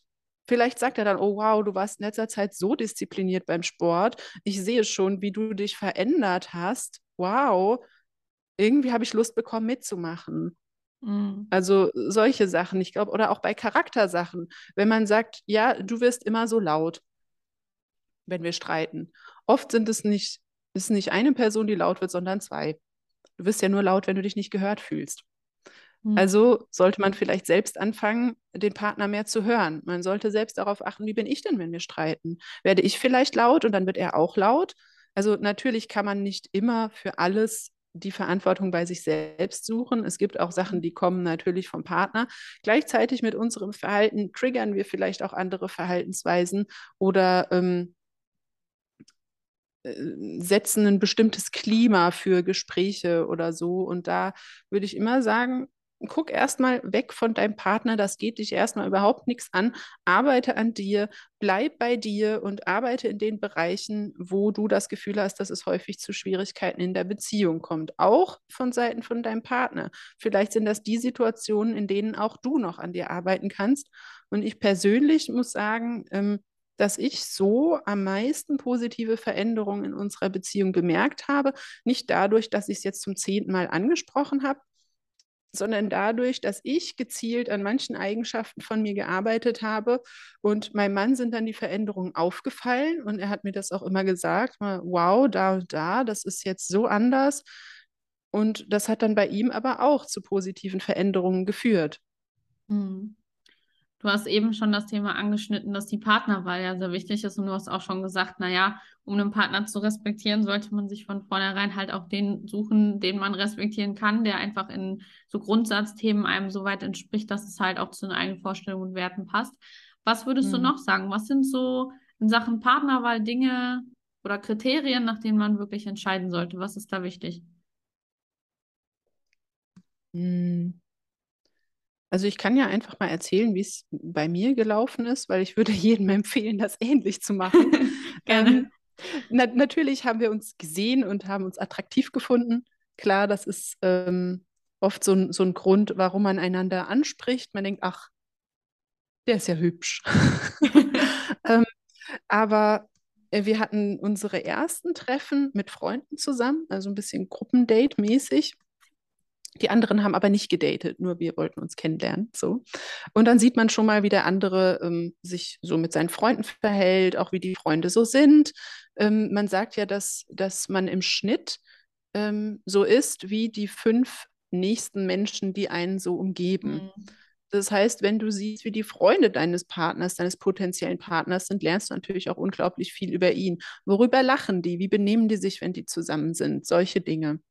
Und ähm, als wir uns das erste Mal zu zweit getroffen haben, ähm, haben wir das auch an einem öffentlichen Ort gemacht. Wir sind zusammen spazieren gegangen und wir haben über diese ganzen zentralen Themen gesprochen. Das waren für uns ähm, Familie, also wie gehen wir mit unseren Familien zu diesem Zeitpunkt um, den Herkunftsfamilien. Ähm, wollen wir mal Kinder haben? Wie sieht das Ganze beruflich aus? Welche Werte sind uns wichtig, so in einer Beziehung? Und wie betrachten wir auch diese Beziehung? Und da hatten wir eben Glück, dass wir auf demselben Dampfer waren, weil wir beide gesagt haben, wir möchten jetzt nicht ähm, einfach ja, eine ne Beziehung, bis was Besseres kommt, sondern wir sind auf der Suche nach jemandem, mit dem wir unser Leben verbringen können. Und das war dann schon mal, da hatten wir unglaublich, ähm, eine unglaublich solide Basis einfach für unsere Beziehung, weil wir wussten, es würde keine Konflikte geben wegen ähm, der Kinder. Das erlebe ich zum Beispiel in meinem Umfeld sehr oft. Mhm. Die lernen sich im Studium kennen, die Frau will Kinder, der Mann sagt nein. Und dann irgendwie Anfang 30 trennen sie sich, weil der Kinderwunsch dann doch so groß geworden ist und der Mann immer noch keine Kinder möchte. Und die Frauen müssen jetzt, sage ich mal, auf den letzten Drücker einen anderen Mann finden, um irgendwie doch ihren Familienwunsch umzusetzen. Mhm. Ähm, und ich glaube, dass heutzutage, wir sind so sehr darauf versteift, wie, wie fühle ich mich, wenn ich bei dem anderen bin? Fühle ich mich geliebt? Ist es spannend? Sieht er gut aus? Ist er witzig? Und so, ja, das ist schon auch alles wichtig. Aber dieses Gefühl geht irgendwann weg. Man wird auch mal schwere Zeiten haben. Und in diesen schweren Zeiten, da ist es eben nicht ähm, Schmetterlinge und rosa Wölkchen, sondern dann ist es auch manchmal echt hart. Und dann brauchst du diesen gemeinsamen moralischen Hintergrund, diese Basis, um diese Zeiten zu bewältigen, weil du da eben nicht in erster Linie Liebespaar bist, sondern in erster Linie vielleicht mal eine Taskforce, um das eine Problem, was es jetzt gibt, zu bewältigen gemeinsam. Hm. Und wenn da dann, sage ich mal, schon die Schwierigkeiten auf dieser Grundebene da sind, wie wollen wir überhaupt Kinder, äh, wie wichtig sind uns unsere Herkunftsfamilien, welche Werte sind uns in der Beziehung wichtig. Wenn da dann schon die Probleme sind, dann denke ich, viele Beziehungen sind einfach schon von Beginn an zum Scheitern verurteilt, weil sie sich nur auf das Gefühl konzentrieren und der Verstand so außen vor bleibt. Mhm. Ja, voll. Ich denke auch, dass es wichtig ist, dass beides am Ende des Tages zusammenkommt. Und ich auch glaube, das Gefühl, hm, also wirklich dieses Gefühl der Liebe auch entstehen kann, ohne dass man am Anfang unbedingt verliebt sein muss. Also auch das ist ja wieder so eine Ansicht, die so ein bisschen, ja, vielleicht auch nicht mehr so ganz so modern ist, ne? zu sagen, okay, ja. ich äh, schaue da vielleicht schon oder lege ein bisschen mehr Fokus auf das vom Kopf her als nur auf das Emotionale. Mhm. Klar, es ist schön, wenn beides im Balance ist, aber ich denke, im Zweifelsfall ist es sinniger, mit dem Kopf zu entscheiden, als nur nach dem Gefühl zu entscheiden, weil Gefühle sind sehr vergänglich und können einen halt auch schnell trügen. Und das ist halt keine, wie du schon gesagt hast, keine solide Basis am Ende des Tages. Ähm, mhm. Was würdest du denn persönlich sagen zu diesen Themen wie zum Beispiel Tinder und Online-Dating? Also das ist ja was, viele fragen sich heutzutage, wo lerne ich denn jetzt einen gescheiten Mann kennen? Also ein Mann, der so ist, dass er sagt, hey, ich will für immer mit dir zusammen sein und du bist auch die Richtige und ich kümmere mich und ich gehe arbeiten, ich bin der Versorger und ne, also das ist ja was, was durchaus sich auch einige Frauen wünschen, aber viele immer sagen, mhm. boah, so mhm. Männer gibt es halt heutzutage gar nicht mehr, ne? Und wenn ja, so im normalen Leben lerne ich die nicht kennen, ich werde nie angesprochen, im Freundeskreis gibt es irgendwie auch niemanden, der in Frage kommt, weil, weiß ich nicht, habe nicht so viele männliche Freunde oder kenne da nicht mhm. so viele. Leute oder so. Auf der Arbeit möchte ich nicht daten, weil das ist ja die Arbeit und ansonsten lerne ich halt niemanden kennen. Also mache ich irgendwie Online-Dating und äh, ja, so, das ist irgendwie so die einzige Option. Was, was denkst du darüber? Also über Online-Dating und auch vielleicht über die Frage, wo kann man denn sonst oder wie kann man sonst jemanden Gescheites kennenlernen? Hm.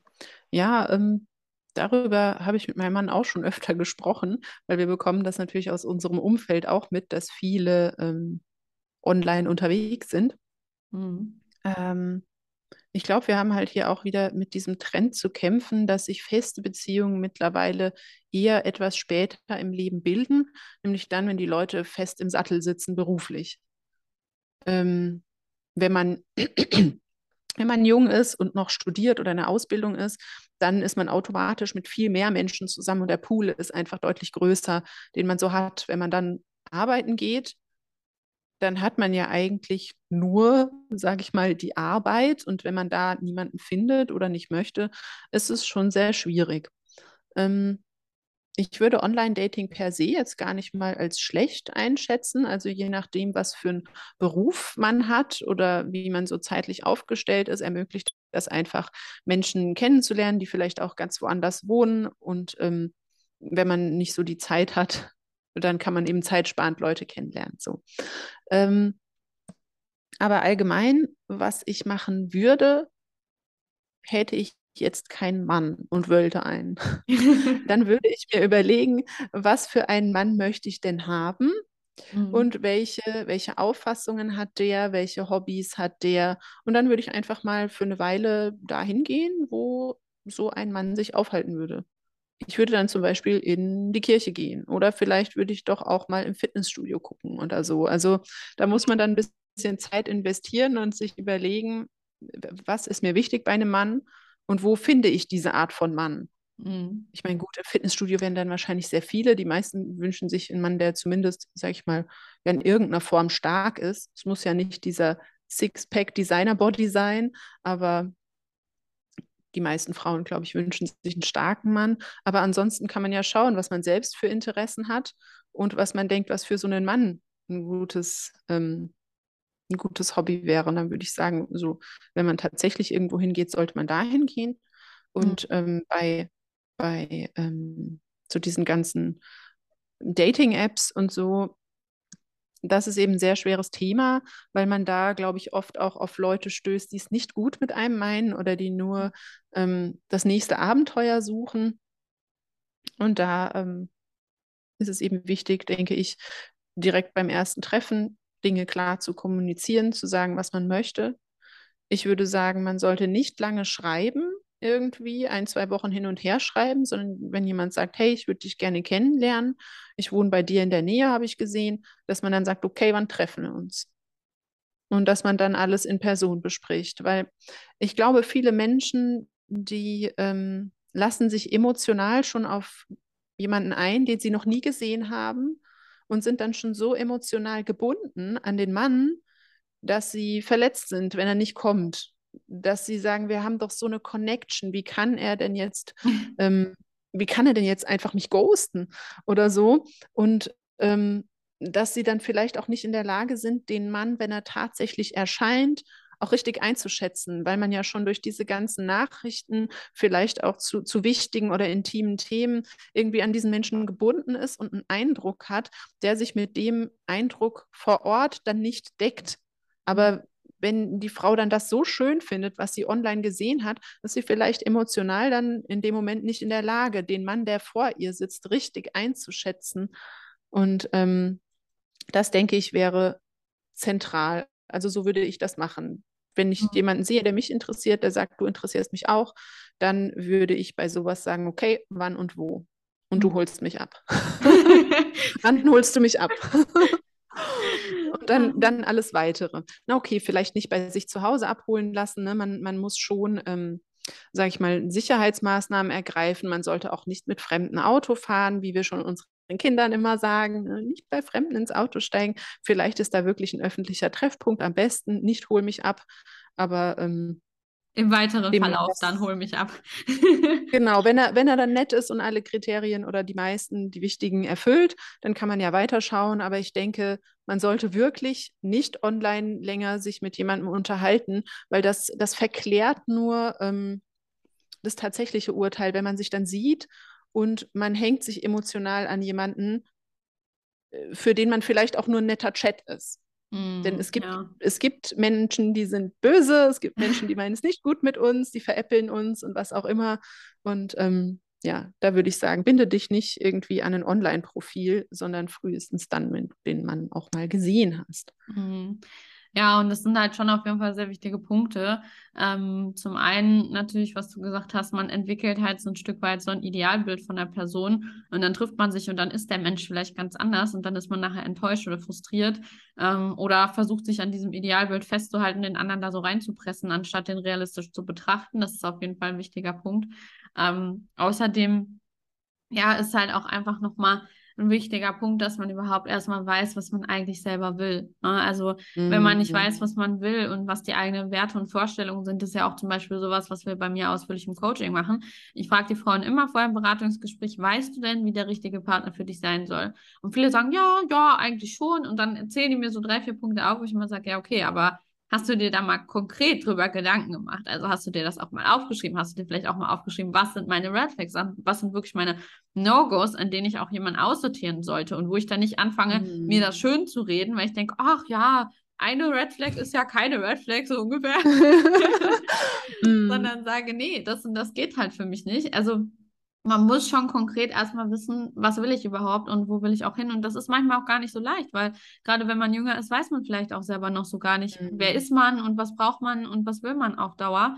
Ähm, da gerne gehen wir gleich gerne auch noch mal kurz drauf ein, aber ich möchte vorab noch eine Frage stellen, die ähm, ich ganz spannend finde, mal zu gucken, wie du die beantwortest, weil du ja einen sehr christlichen Hintergrund hast und ähm, eben ja auch schon gesagt hast, lasst euch nicht zu schnell ein, weil manche Menschen meinen es halt nicht gut mit einem. Ganz oft kommt ja immer die Frage von Frauen, wann soll ich denn jetzt mit dem Mann schlafen? Wann ist denn die richtige Zeit? Du als Christin müsstest ja jetzt eigentlich sagen, kein Sex vor der Ehe. ist das denn wirklich so? Also würdest du das selber auch so machen, wenn du jetzt Single wärst, würdest du jemanden kennenlernen und würdest du es anderen Frauen auch empfehlen? Und wenn ja, warum? Und wenn nein, ähm, was würdest du dann empfehlen? Hm. Also tatsächlich wäre das meine Haltung, zumindest was das Ideal angeht. Kein Sex vor der Ehe ist, denke ich mal, also es wäre meine Haltung, das wäre was, was ich so unterschreiben würde. Gleichzeitig bin ich mir natürlich bewusst, dass wir in einer Welt leben, in der es oft auch lange dauert, bis Leute heiraten. Und ähm, da muss man ja auch sagen, wenn man sich jetzt, sage ich mal, die Bibel aus einer historischen Perspektive anschaut, das ist eine Zeit, in der Ehen in erster Linie vertraglich vereinbart wurden. Und dann, dann hast du nicht so lange auf die Ehe gewartet und du hast auch dann natürlich nicht so lange auf das Ehebett gewartet. Ähm, ich verstehe, dass es für viele Leute heutzutage schwer ist, lange zu warten und ähm, Viele heiraten ja auch erst nach Jahren der Beziehung oder gar nicht.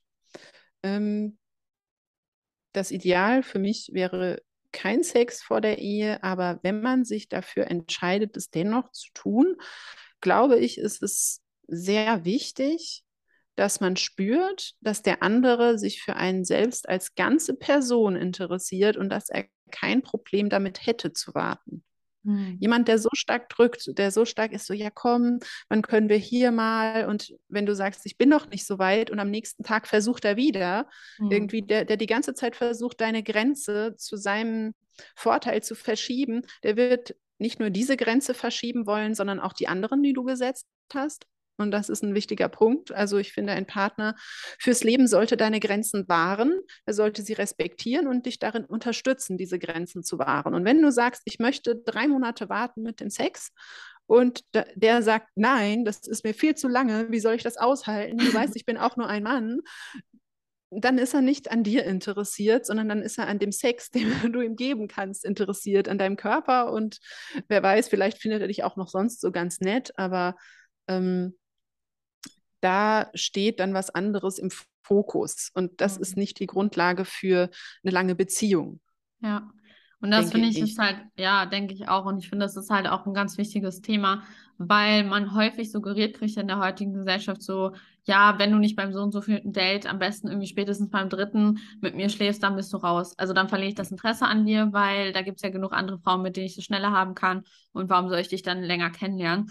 Und ganz ehrlich, ich war früher halt auch so eine Frau, ich habe mir das halt schon irgendwie angezogen, diesen Schuh, weil ich wollte ja auch gefallen, ich wollte ja auch den, den Mann irgendwie halten, ich wollte sein Interesse bekommen. Und ja, Sexualität ist halt eine Möglichkeit, wie man das Interesse des Mannes relativ einfach auch bekommen kann. Und wenn man nie gelernt hat, das auf anderem Wege zu tun, dann ist es halt auch schwierig. Aber was du gerade gesagt hast, finde ich ganz wichtig, nämlich es ist keine Basis für eine gesunde, langfristige Beziehung. Also sorry, wenn ein Mann sagt, hey, nach dem dritten Date, wenn du da nicht mit mir geschlafen hast, dann bist du raus, ja okay, dann ciao, so. Aber ne, ne, also dann ist ja das Interesse an mir als Person auch nie groß genug gewesen.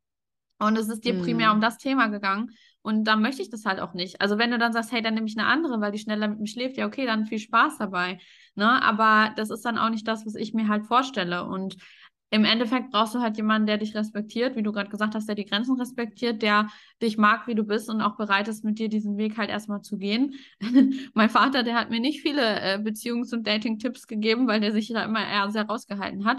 Aber er hat mir einmal eine Sache gesagt und das war, ähm, wenn du wissen willst, ob man ernsthaft Interesse an dir hat oder nicht, dann sag ihm, dass du mit dem Sex bis zur Ehe warten willst. Du musst nicht bis mm. zur Ehe mhm. warten, aber wenn er bereit ist, dann mit dir zu warten, dann weißt du, er meint es ernst. Und wenn er dann abhaut, dann weißt du halt auch Bescheid und dann brauchst du dich gar nicht auf ihn einlassen. das ist natürlich mm. schon irgendwie ein bisschen krass.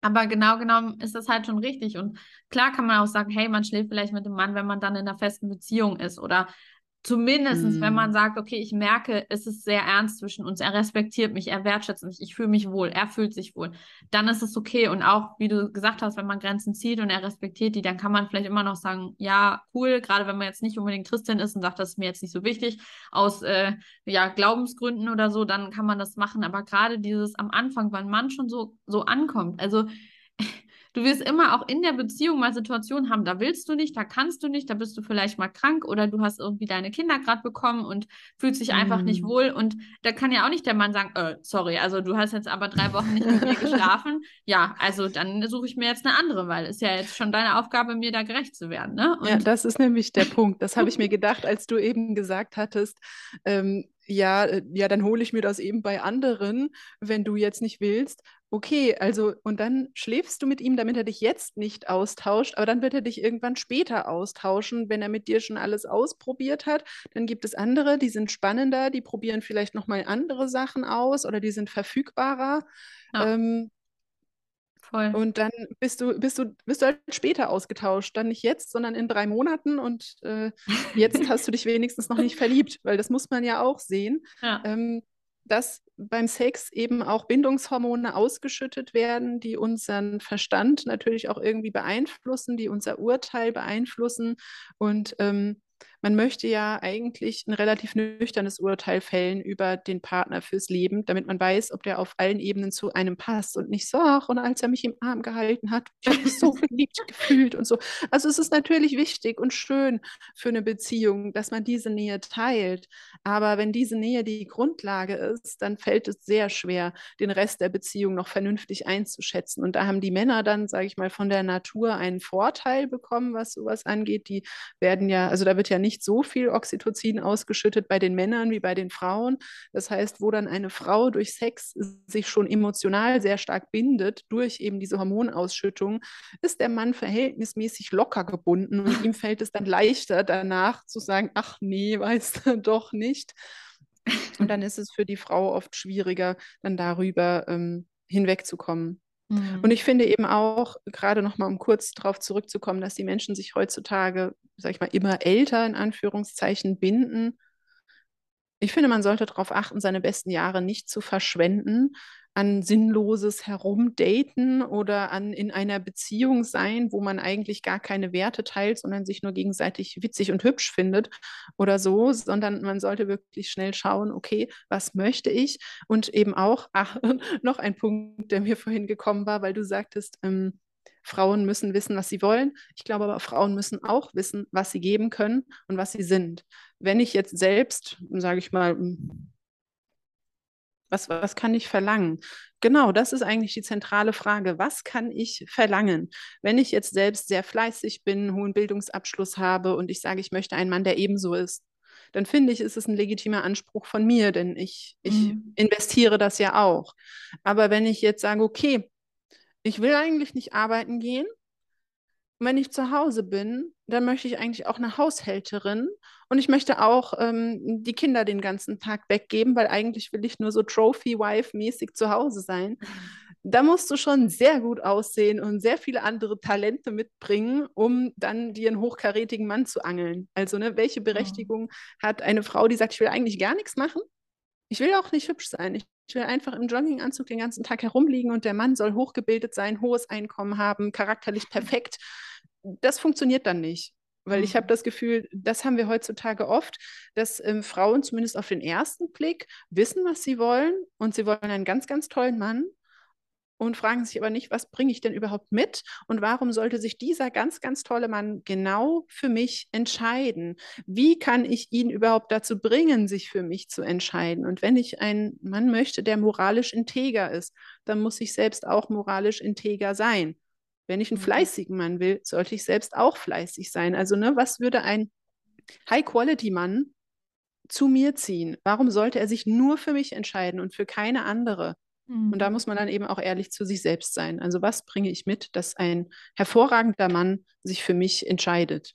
Mhm. Und das geht natürlich so ein bisschen aus beiden Perspektiven. Zum einen sollten die Ansprüche da nicht zu hoch vielleicht sein, wenn sie nicht mit einem Mhm. selber matchen. Andererseits aber auch nicht zu gering, weil ich erlebe schon auch, dass viele Frauen viel mitbringen, aber irgendwie das gar nicht selber so sehen und dann irgendwie sich immer kleiner machen, als sie sind oder irgendwie meinen, ja, äh, weiß ich nicht, der Mann, der hat ja so krasse Ansprüche und ich immer denke, nein, ich habe noch nie einen Mann gesehen, der gesagt hätte, boah, ich brauche die Mega-Karrierefrau, die muss super gebildet sein, mit der muss ich, keine Ahnung, stundenlang über Physik diskutieren können oder so. Mhm. Viele Männer wollen das gar nicht unbedingt. Die sagen, hey, ich bin selber erfolgreich im Job, das reicht mir und ich finde es einfach gut, wenn ich mit meiner Frau ähm, keine Ahnung, normale, tolle Gespräche führen kann, wenn sie einfach fürsorglich ist, wenn sie liebevoll ist, wenn sie hinter mir steht.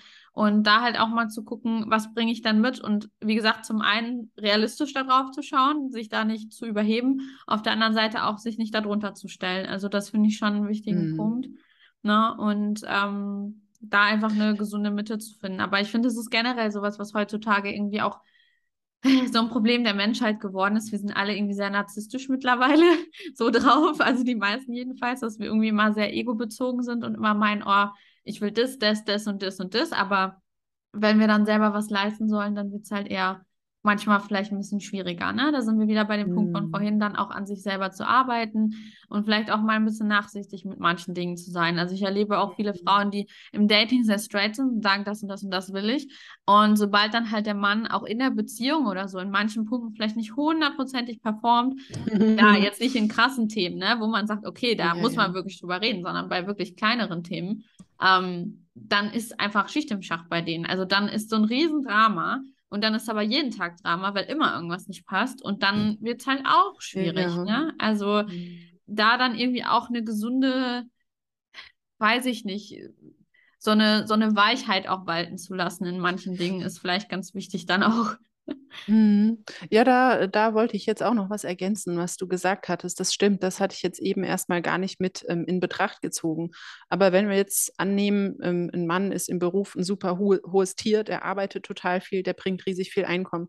Der wird nicht eine Frau brauchen, die ebenso viel Einkommen bringt, denn das macht er ja Ja. selber. Und er möchte wahrscheinlich auch nicht eine Frau, die genauso viel und so lange arbeitet wie er selbst, sondern was so jemand dann möchte, ist eine Frau, die ihm einen Ausgleich gibt von dieser ganzen Arbeitswelt, die ihm ein schönes Zuhause gibt, in das er heimkommen kann nach dem ganzen Stress, ein Ort, wo er Ruhe findet, wo er angenommen wird und so. Also da muss man dann schon so ein bisschen auch schauen und natürlich nicht immer sagen, okay, ähm, wenn ich einen Mann mit, was weiß ich, Abitur möchte, dann muss ich auch selbst Abitur haben und wenn er Manager ist, muss ich auch selbst Managerin sein. So funktioniert es dann natürlich auch nicht, sondern man muss dann auch schauen, ein Mann, den ich will, was müsste ich mitbringen, dass er mich auch will? Und das müssen Mhm. ja nicht immer die gleichen Qualifikationen sein, sondern zum Beispiel auch ein sehr maskuliner Mann möchte in der Regel eine sehr feminine Frau. Mhm. Wenn er selber, sage ich mal, aggressiv im positiven Sinne, also zum Beispiel in Verhandlungen und sowas ist, dann, dann möchte er nicht eine Frau haben, die genauso ist, weil zwei aggressive Menschen in einem Streit, das hört ja niemals auf. Ne? Und das hat Ja. er auch auf der Arbeit genug. Er will zu Hause nicht noch einen Kollegen, mit dem er sich vergleicht, sondern eine Frau, die er lieb haben kann. Mhm. Ja. Zum Thema Weichheit dann nochmal. Ne? Ja, absolut. Danke für die Ergänzung. Ähm, kommen wir vielleicht noch mal jetzt schon so relativ Richtung Abschluss. Wir haben jetzt schon lange Mhm. geredet, aber es sind so Ja. viele spannende Themen. Ich glaube, wir könnten auch drei Stunden weiterreden. Genau, das denke ich auch. ich möchte dich auf jeden Fall gerne noch mal fragen, ähm, so generelle Tipps. Wir haben ja jetzt schon einige Punkte mal so rausgegriffen, aber generelle Tipps zum Thema Beziehung und Ehe. Was kannst du uns da mit an die Hand geben? Gerade auch so ein bisschen vielleicht aus dieser konservativeren Richtung, aus der traditionelleren Richtung, vielleicht auch aus der Christentumsrichtung. Was gibt es für Dinge, die du vielleicht anders machst mittlerweile, als du sie früher gemacht hättest oder anders machst als die Durchschnittsdeutsche in Anführungszeichen, die sich noch nie mit den Themen beschäftigt hat? Also was kannst du uns da mitgeben, was wir beherzigen können oder was wir vielleicht anders machen könnten, um einfach eine erfolgreiche langfristige Beziehung oder Ehe zu führen? Das ist eine richtig gute Frage. ähm, ich glaube, mein Haupttipp wäre, einfach mal still zu sein. also natürlich nicht, wenn es jetzt um ganz wichtige Sachen geht und es ist ganz schlimm und schrecklich und du beißt dir auf die Zunge. Aber wir haben ja vorhin schon drüber gesprochen, wie viel wir Frauen reden. Und wenn es dir dann auf der Zunge brennt und du willst sagen, ja, hast du den Müll musst du auch noch rausbringen, kannst du mal das und das machen. Ja, jetzt hast du aber schon wieder, oh, musst du, dass man dann einfach mal sich auf die Zunge beißt? Nein. Wenn es was Negatives ist, überleg dir, muss es jetzt wirklich raus? Welchen Wert hat es, außer dass dein Partner spürt, die alte ist schon wieder angefressen? Ne? um es mal so ein bisschen salopp zu sagen. Ist es wichtig? Muss es jetzt raus bei den ganzen negativen Sachen? Weil wir haben so viele Wörter am Tag und dann denke ich, das ist wirklich ein zentraler Tipp. Wenn es schlecht ist, überleg dir, ob es wirklich raus muss. Mhm. Und wenn es so aus einem rausplatzen will und man hat es schon auf der Zungenspitze, ich finde, genau dann ist der Punkt, lass es. Denk lieber drüber nach. Du kannst auch in zehn Minuten noch ansprechen, dass er den Müll rausbringen soll, aber vielleicht kommt es dann viel netter aus deinem Mund als jetzt, wenn du in die Küche kommst und irgendwie, keine Ahnung, der Biomüll stinkt oder so. ah, was stinkt denn das hier schon wieder? Hast du das immer noch nicht gemacht? Nein, beiß dir auf die Zunge, lass es sacken, mach irgendwas anderes. Und dann, wenn es dich dann immer noch stört, also der Gestank wird wahrscheinlich noch stören, kannst du sagen, Schatz, wärst du so lieb und könntest den Biomüll noch schnell rausbringen? Ich wollte gern kochen, ich brauche einen freien Müll. Und dann hast du trotzdem den Müll rausgebracht bekommen. Oder aber du hast nicht so diese, diese Aggression dann einfach da in, in, der, in der Sprache. Und das wäre, also das ist was, wo ich gemerkt habe, dass das Klima in meinem Zuhause viel besser geworden ist, wenn ich mir in solchen Momenten einfach mal auf die Zunge beiße. Und ich muss sagen, ganz oft ist es so, dass ich selbst nach fünf Minuten das schon wieder vergessen habe, worüber ich eigentlich meckern wollte und ich de facto dann viel weniger meckere und selbst auch zufriedener bin in der Beziehung. Mhm weil man eben dann nicht wieder äh, und dann geht es so hin und her und das ist dann einfach ein negativer Austausch, den man hat. Also mein Haupttipp wäre, wenn es dir auf der Zungenspitze sitzt, jetzt nicht. Egal, einfach jetzt nicht. Und wenn es danach nach einer Stunde immer noch wichtig ist, sprich es an. Ruhig und friedlich und freundlich und nicht meckerig. Und ich glaube, damit wäre schon vielen ähm, Beziehungen geholfen, wenn man aus diesem Emotionalen rauskommt. Und dann wäre noch ein weiterer Tipp, guck erstmal bei dir, kehr vor deiner eigenen Tür und guck immer, was du selbst bei dir machen kannst, wo du dich verbessern kannst, wo du dein Mann eine bessere Frau sein kannst. Und meistens zieht der Mann von ganz alleine nach. Mhm. Wenn aber dann doch mal was ist, wo er nicht nachzieht oder was ein, ein wirkliches Problem ist, es sollte offen angesprochen werden. Nicht irgendwie versuchen, den Mann irgendwo rein zu manipulieren oder sowas mit irgendwelchen komischen Strategien. Und das wird nicht funktionieren. Männer, Männer, entweder verstehen sie das, dass du sie manipulieren willst und haben keine Lust, oder ähm, sie machen dann irgendwelche anderen Sachen, weil sie nicht verstehen, worum es geht, denn Männer sind sehr direkt. Setz dich hin, sag Schatz, ich würde heute Abend gerne mit dir mal Thema XY besprechen, das ist mir wichtig und ähm, da bräuchte ich mal eine Weile oder ihn fragen, wann hättest du mal einen Moment Zeit, dass wir dieses wichtige Thema besprechen können und dann setzt ihr euch hin und dann besprecht ihr das ruhig und friedlich. Jeder weiß, worum es geht und konnte sich so ein bisschen vorbereiten. Niemand wird überfallen und es ist nicht so emotional. Mhm. Und das wären, glaube ich, so meine, meine Haupttipps. Ja. Super, dann danke dir fürs Teilen. Das sind ja sehr gute Tipps, die man auch direkt praktisch umsetzen kann. Also gerade das Thema mit dem Meckern finde ich ist super anwendbar und ähm, eigentlich auch ganz, also in Anführungszeichen ganz einfach, weil es ist natürlich dann in der Praxis nicht immer so einfach, aber man kann sich auf jeden Fall direkt was drunter vorstellen. Es ist sehr konkret und man kann sofort jetzt, nachdem man den Podcast angehört hat, hingehen und sagen, okay, ab jetzt kümmere ich mich um das Thema und ähm, ja, achte halt da wirklich drauf. Und ähm, das passt ja auch nochmal zu dem Punkt, den du eingangs auch kurz angeschnitten hattest, dass du halt auch gesagt hast, mach dir Gedanken, ob es das halt auch wert ist. Ne? Das gebe ich meinen Frauen in den mhm. Coachings auch mit. Da hatten wir auch mal das Beispiel so, ähm, dass eine Frau meinte, na ja, ich wollte halt den und den Wein, aber mein Mann hat dann bestellt und hat einfach einen anderen bestellt und den wollte ich nicht. Und dann bin ich da voll reingegrätscht und habe gesagt, nee, den will ich nicht und ich will aber den anderen haben. Und dann habe ich auch gesagt, okay, verstehe ich, Ne? Ist ja auch okay, aber was wiegt jetzt schwerer? Möchtest du jetzt lieber unbedingt diesen Wein haben und dafür vielleicht deinem Mann das Gefühl geben, dass du seine Entscheidung äh, nicht gut findest oder da halt voll reingrätschen oder ihm immer wieder das Gefühl geben, dass das nicht okay ist, mit der Konsequenz, dass er sich halt nicht unbedingt stark und männlich fühlt oder mit der Konsequenz, dass er vielleicht auch in Zukunft keine dass er dich nicht mehr zum mehr Essen einlädt, ne? Genau, dass er dich nicht einlädt oder keine Entscheidungen mehr trifft. Dann kann man wieder sagen, also ich höre schon die Stimmen, die sagen, ja, aber der muss halt damit leben und ich muss halt meine Meinung sagen können und pipapo und ist ja nicht mein Problem, wenn er sich dann unmännlich fühlt. Ja, kann man so sehen. Wenn man damit eine zufriedene Beziehung führt, dann go for it. Aber für alle Frauen, mhm. die sagen, ich erlebe das schon auch so, dass der Mann sich dann irgendwie schlecht danach fühlt und es eigentlich nicht das ist, was ich will, dann macht dir Gedanken, ob es dir das jetzt wert ist. Ne? Also ob das wirklich mhm. so wichtig ist, dass du jetzt die andere Sorte Wein hast, dass du sagst, ich buche dafür quasi von meinem Beziehungskonto ab.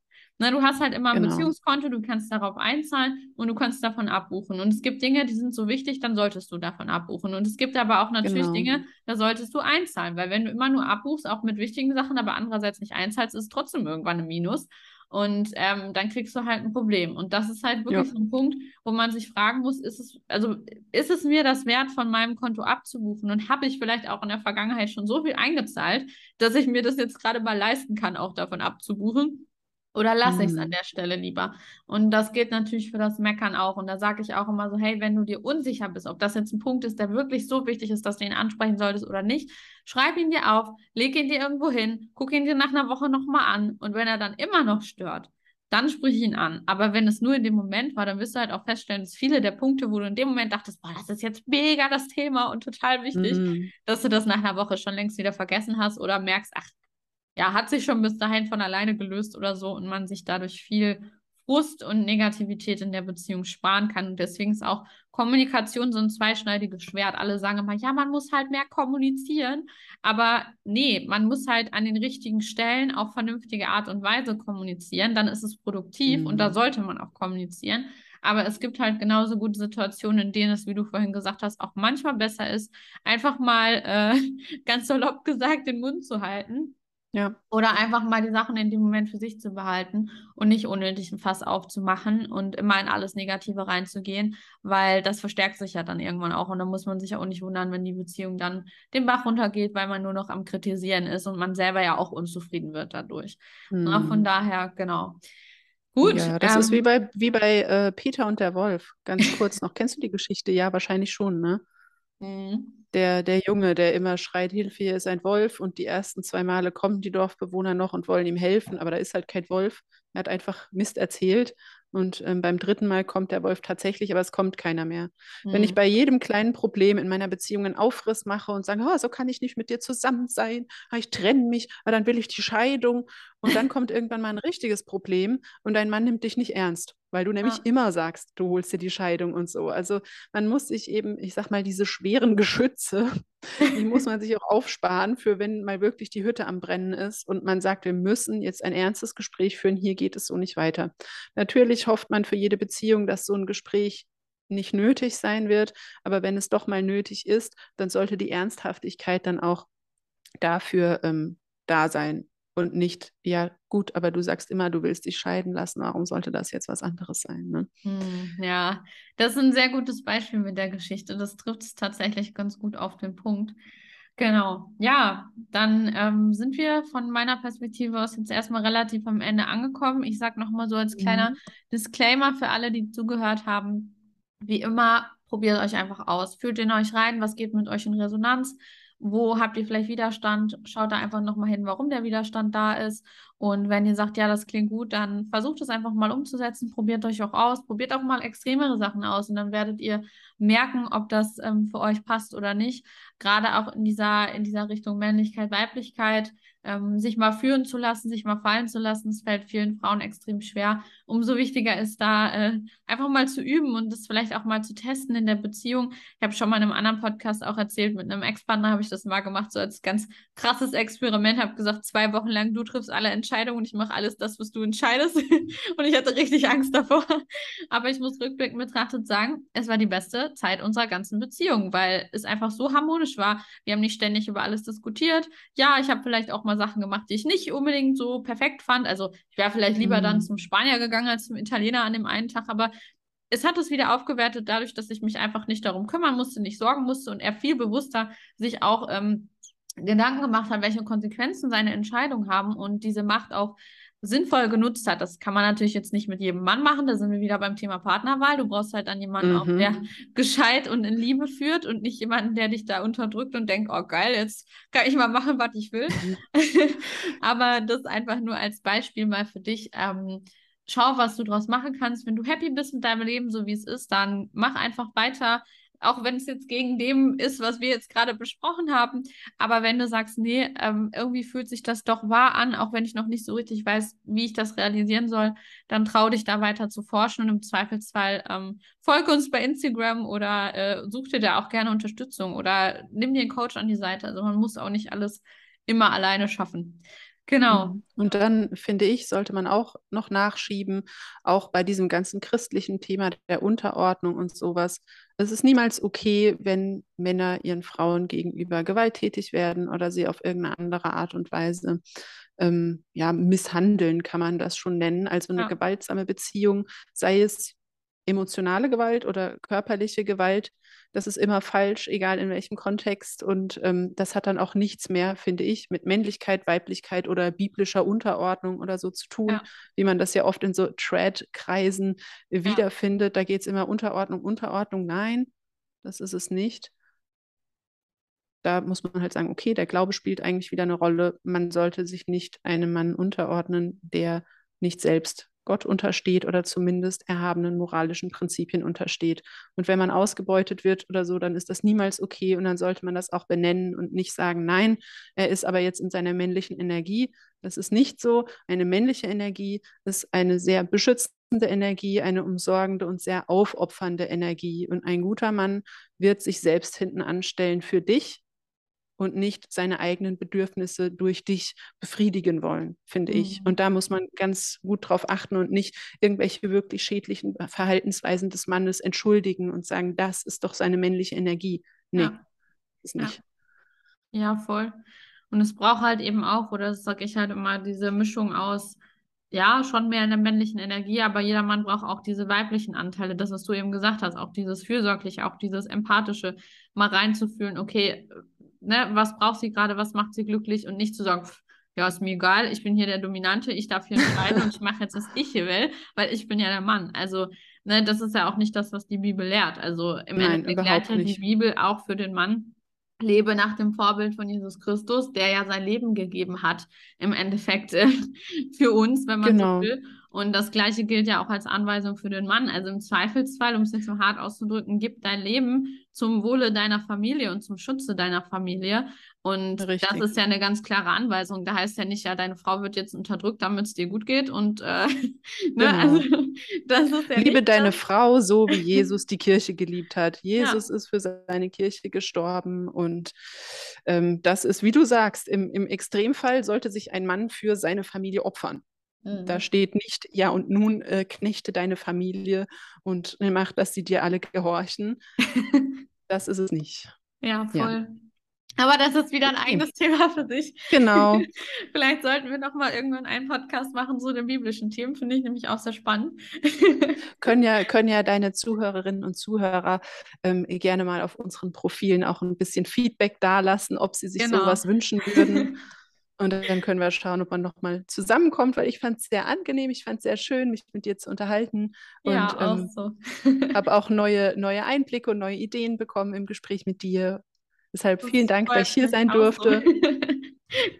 ja, in dem Sinne, danke auch an alle, die uns zugehört haben. Du hast gerade schon gesagt, wenn ihr euch ähm, noch irgendwelche Fragen stellt oder irgendwelche Kommentare habt, Anregungen habt, Wünsche habt, vielleicht auch für eine neue Folge, schreibt uns einfach gerne ähm, bei Instagram mir einfach unter anlea.bundrock oder dir halt einfach unter kleine Hausfrau oder mit Punkt. Ich weiß gar nicht. Mit Punkt, kleine Punkt Hausfrau. Ja, genau, okay. Aber ihr findet mich schon. Es gibt nicht so viele Accounts mit solchen Namen.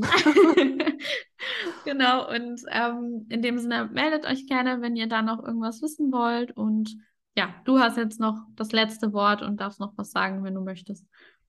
Ach, ich bin zufrieden. Ich kann mich nur noch mal bedanken, auch für die Möglichkeit, ähm, ja, mich mit dir auszutauschen, vielleicht der ein oder anderen ein bisschen, zumindest auch nur eine neue Idee zu geben, auch wenn es eine Idee ist, die man nicht gut findet, kann man ja trotzdem mal drüber nachdenken. Ja, ganz lieben Dank. gerne, gerne. Und dann sage ich, wie gesagt, danke fürs Zuhören. Viel Spaß beim Umsetzen und bis zur nächsten Folge.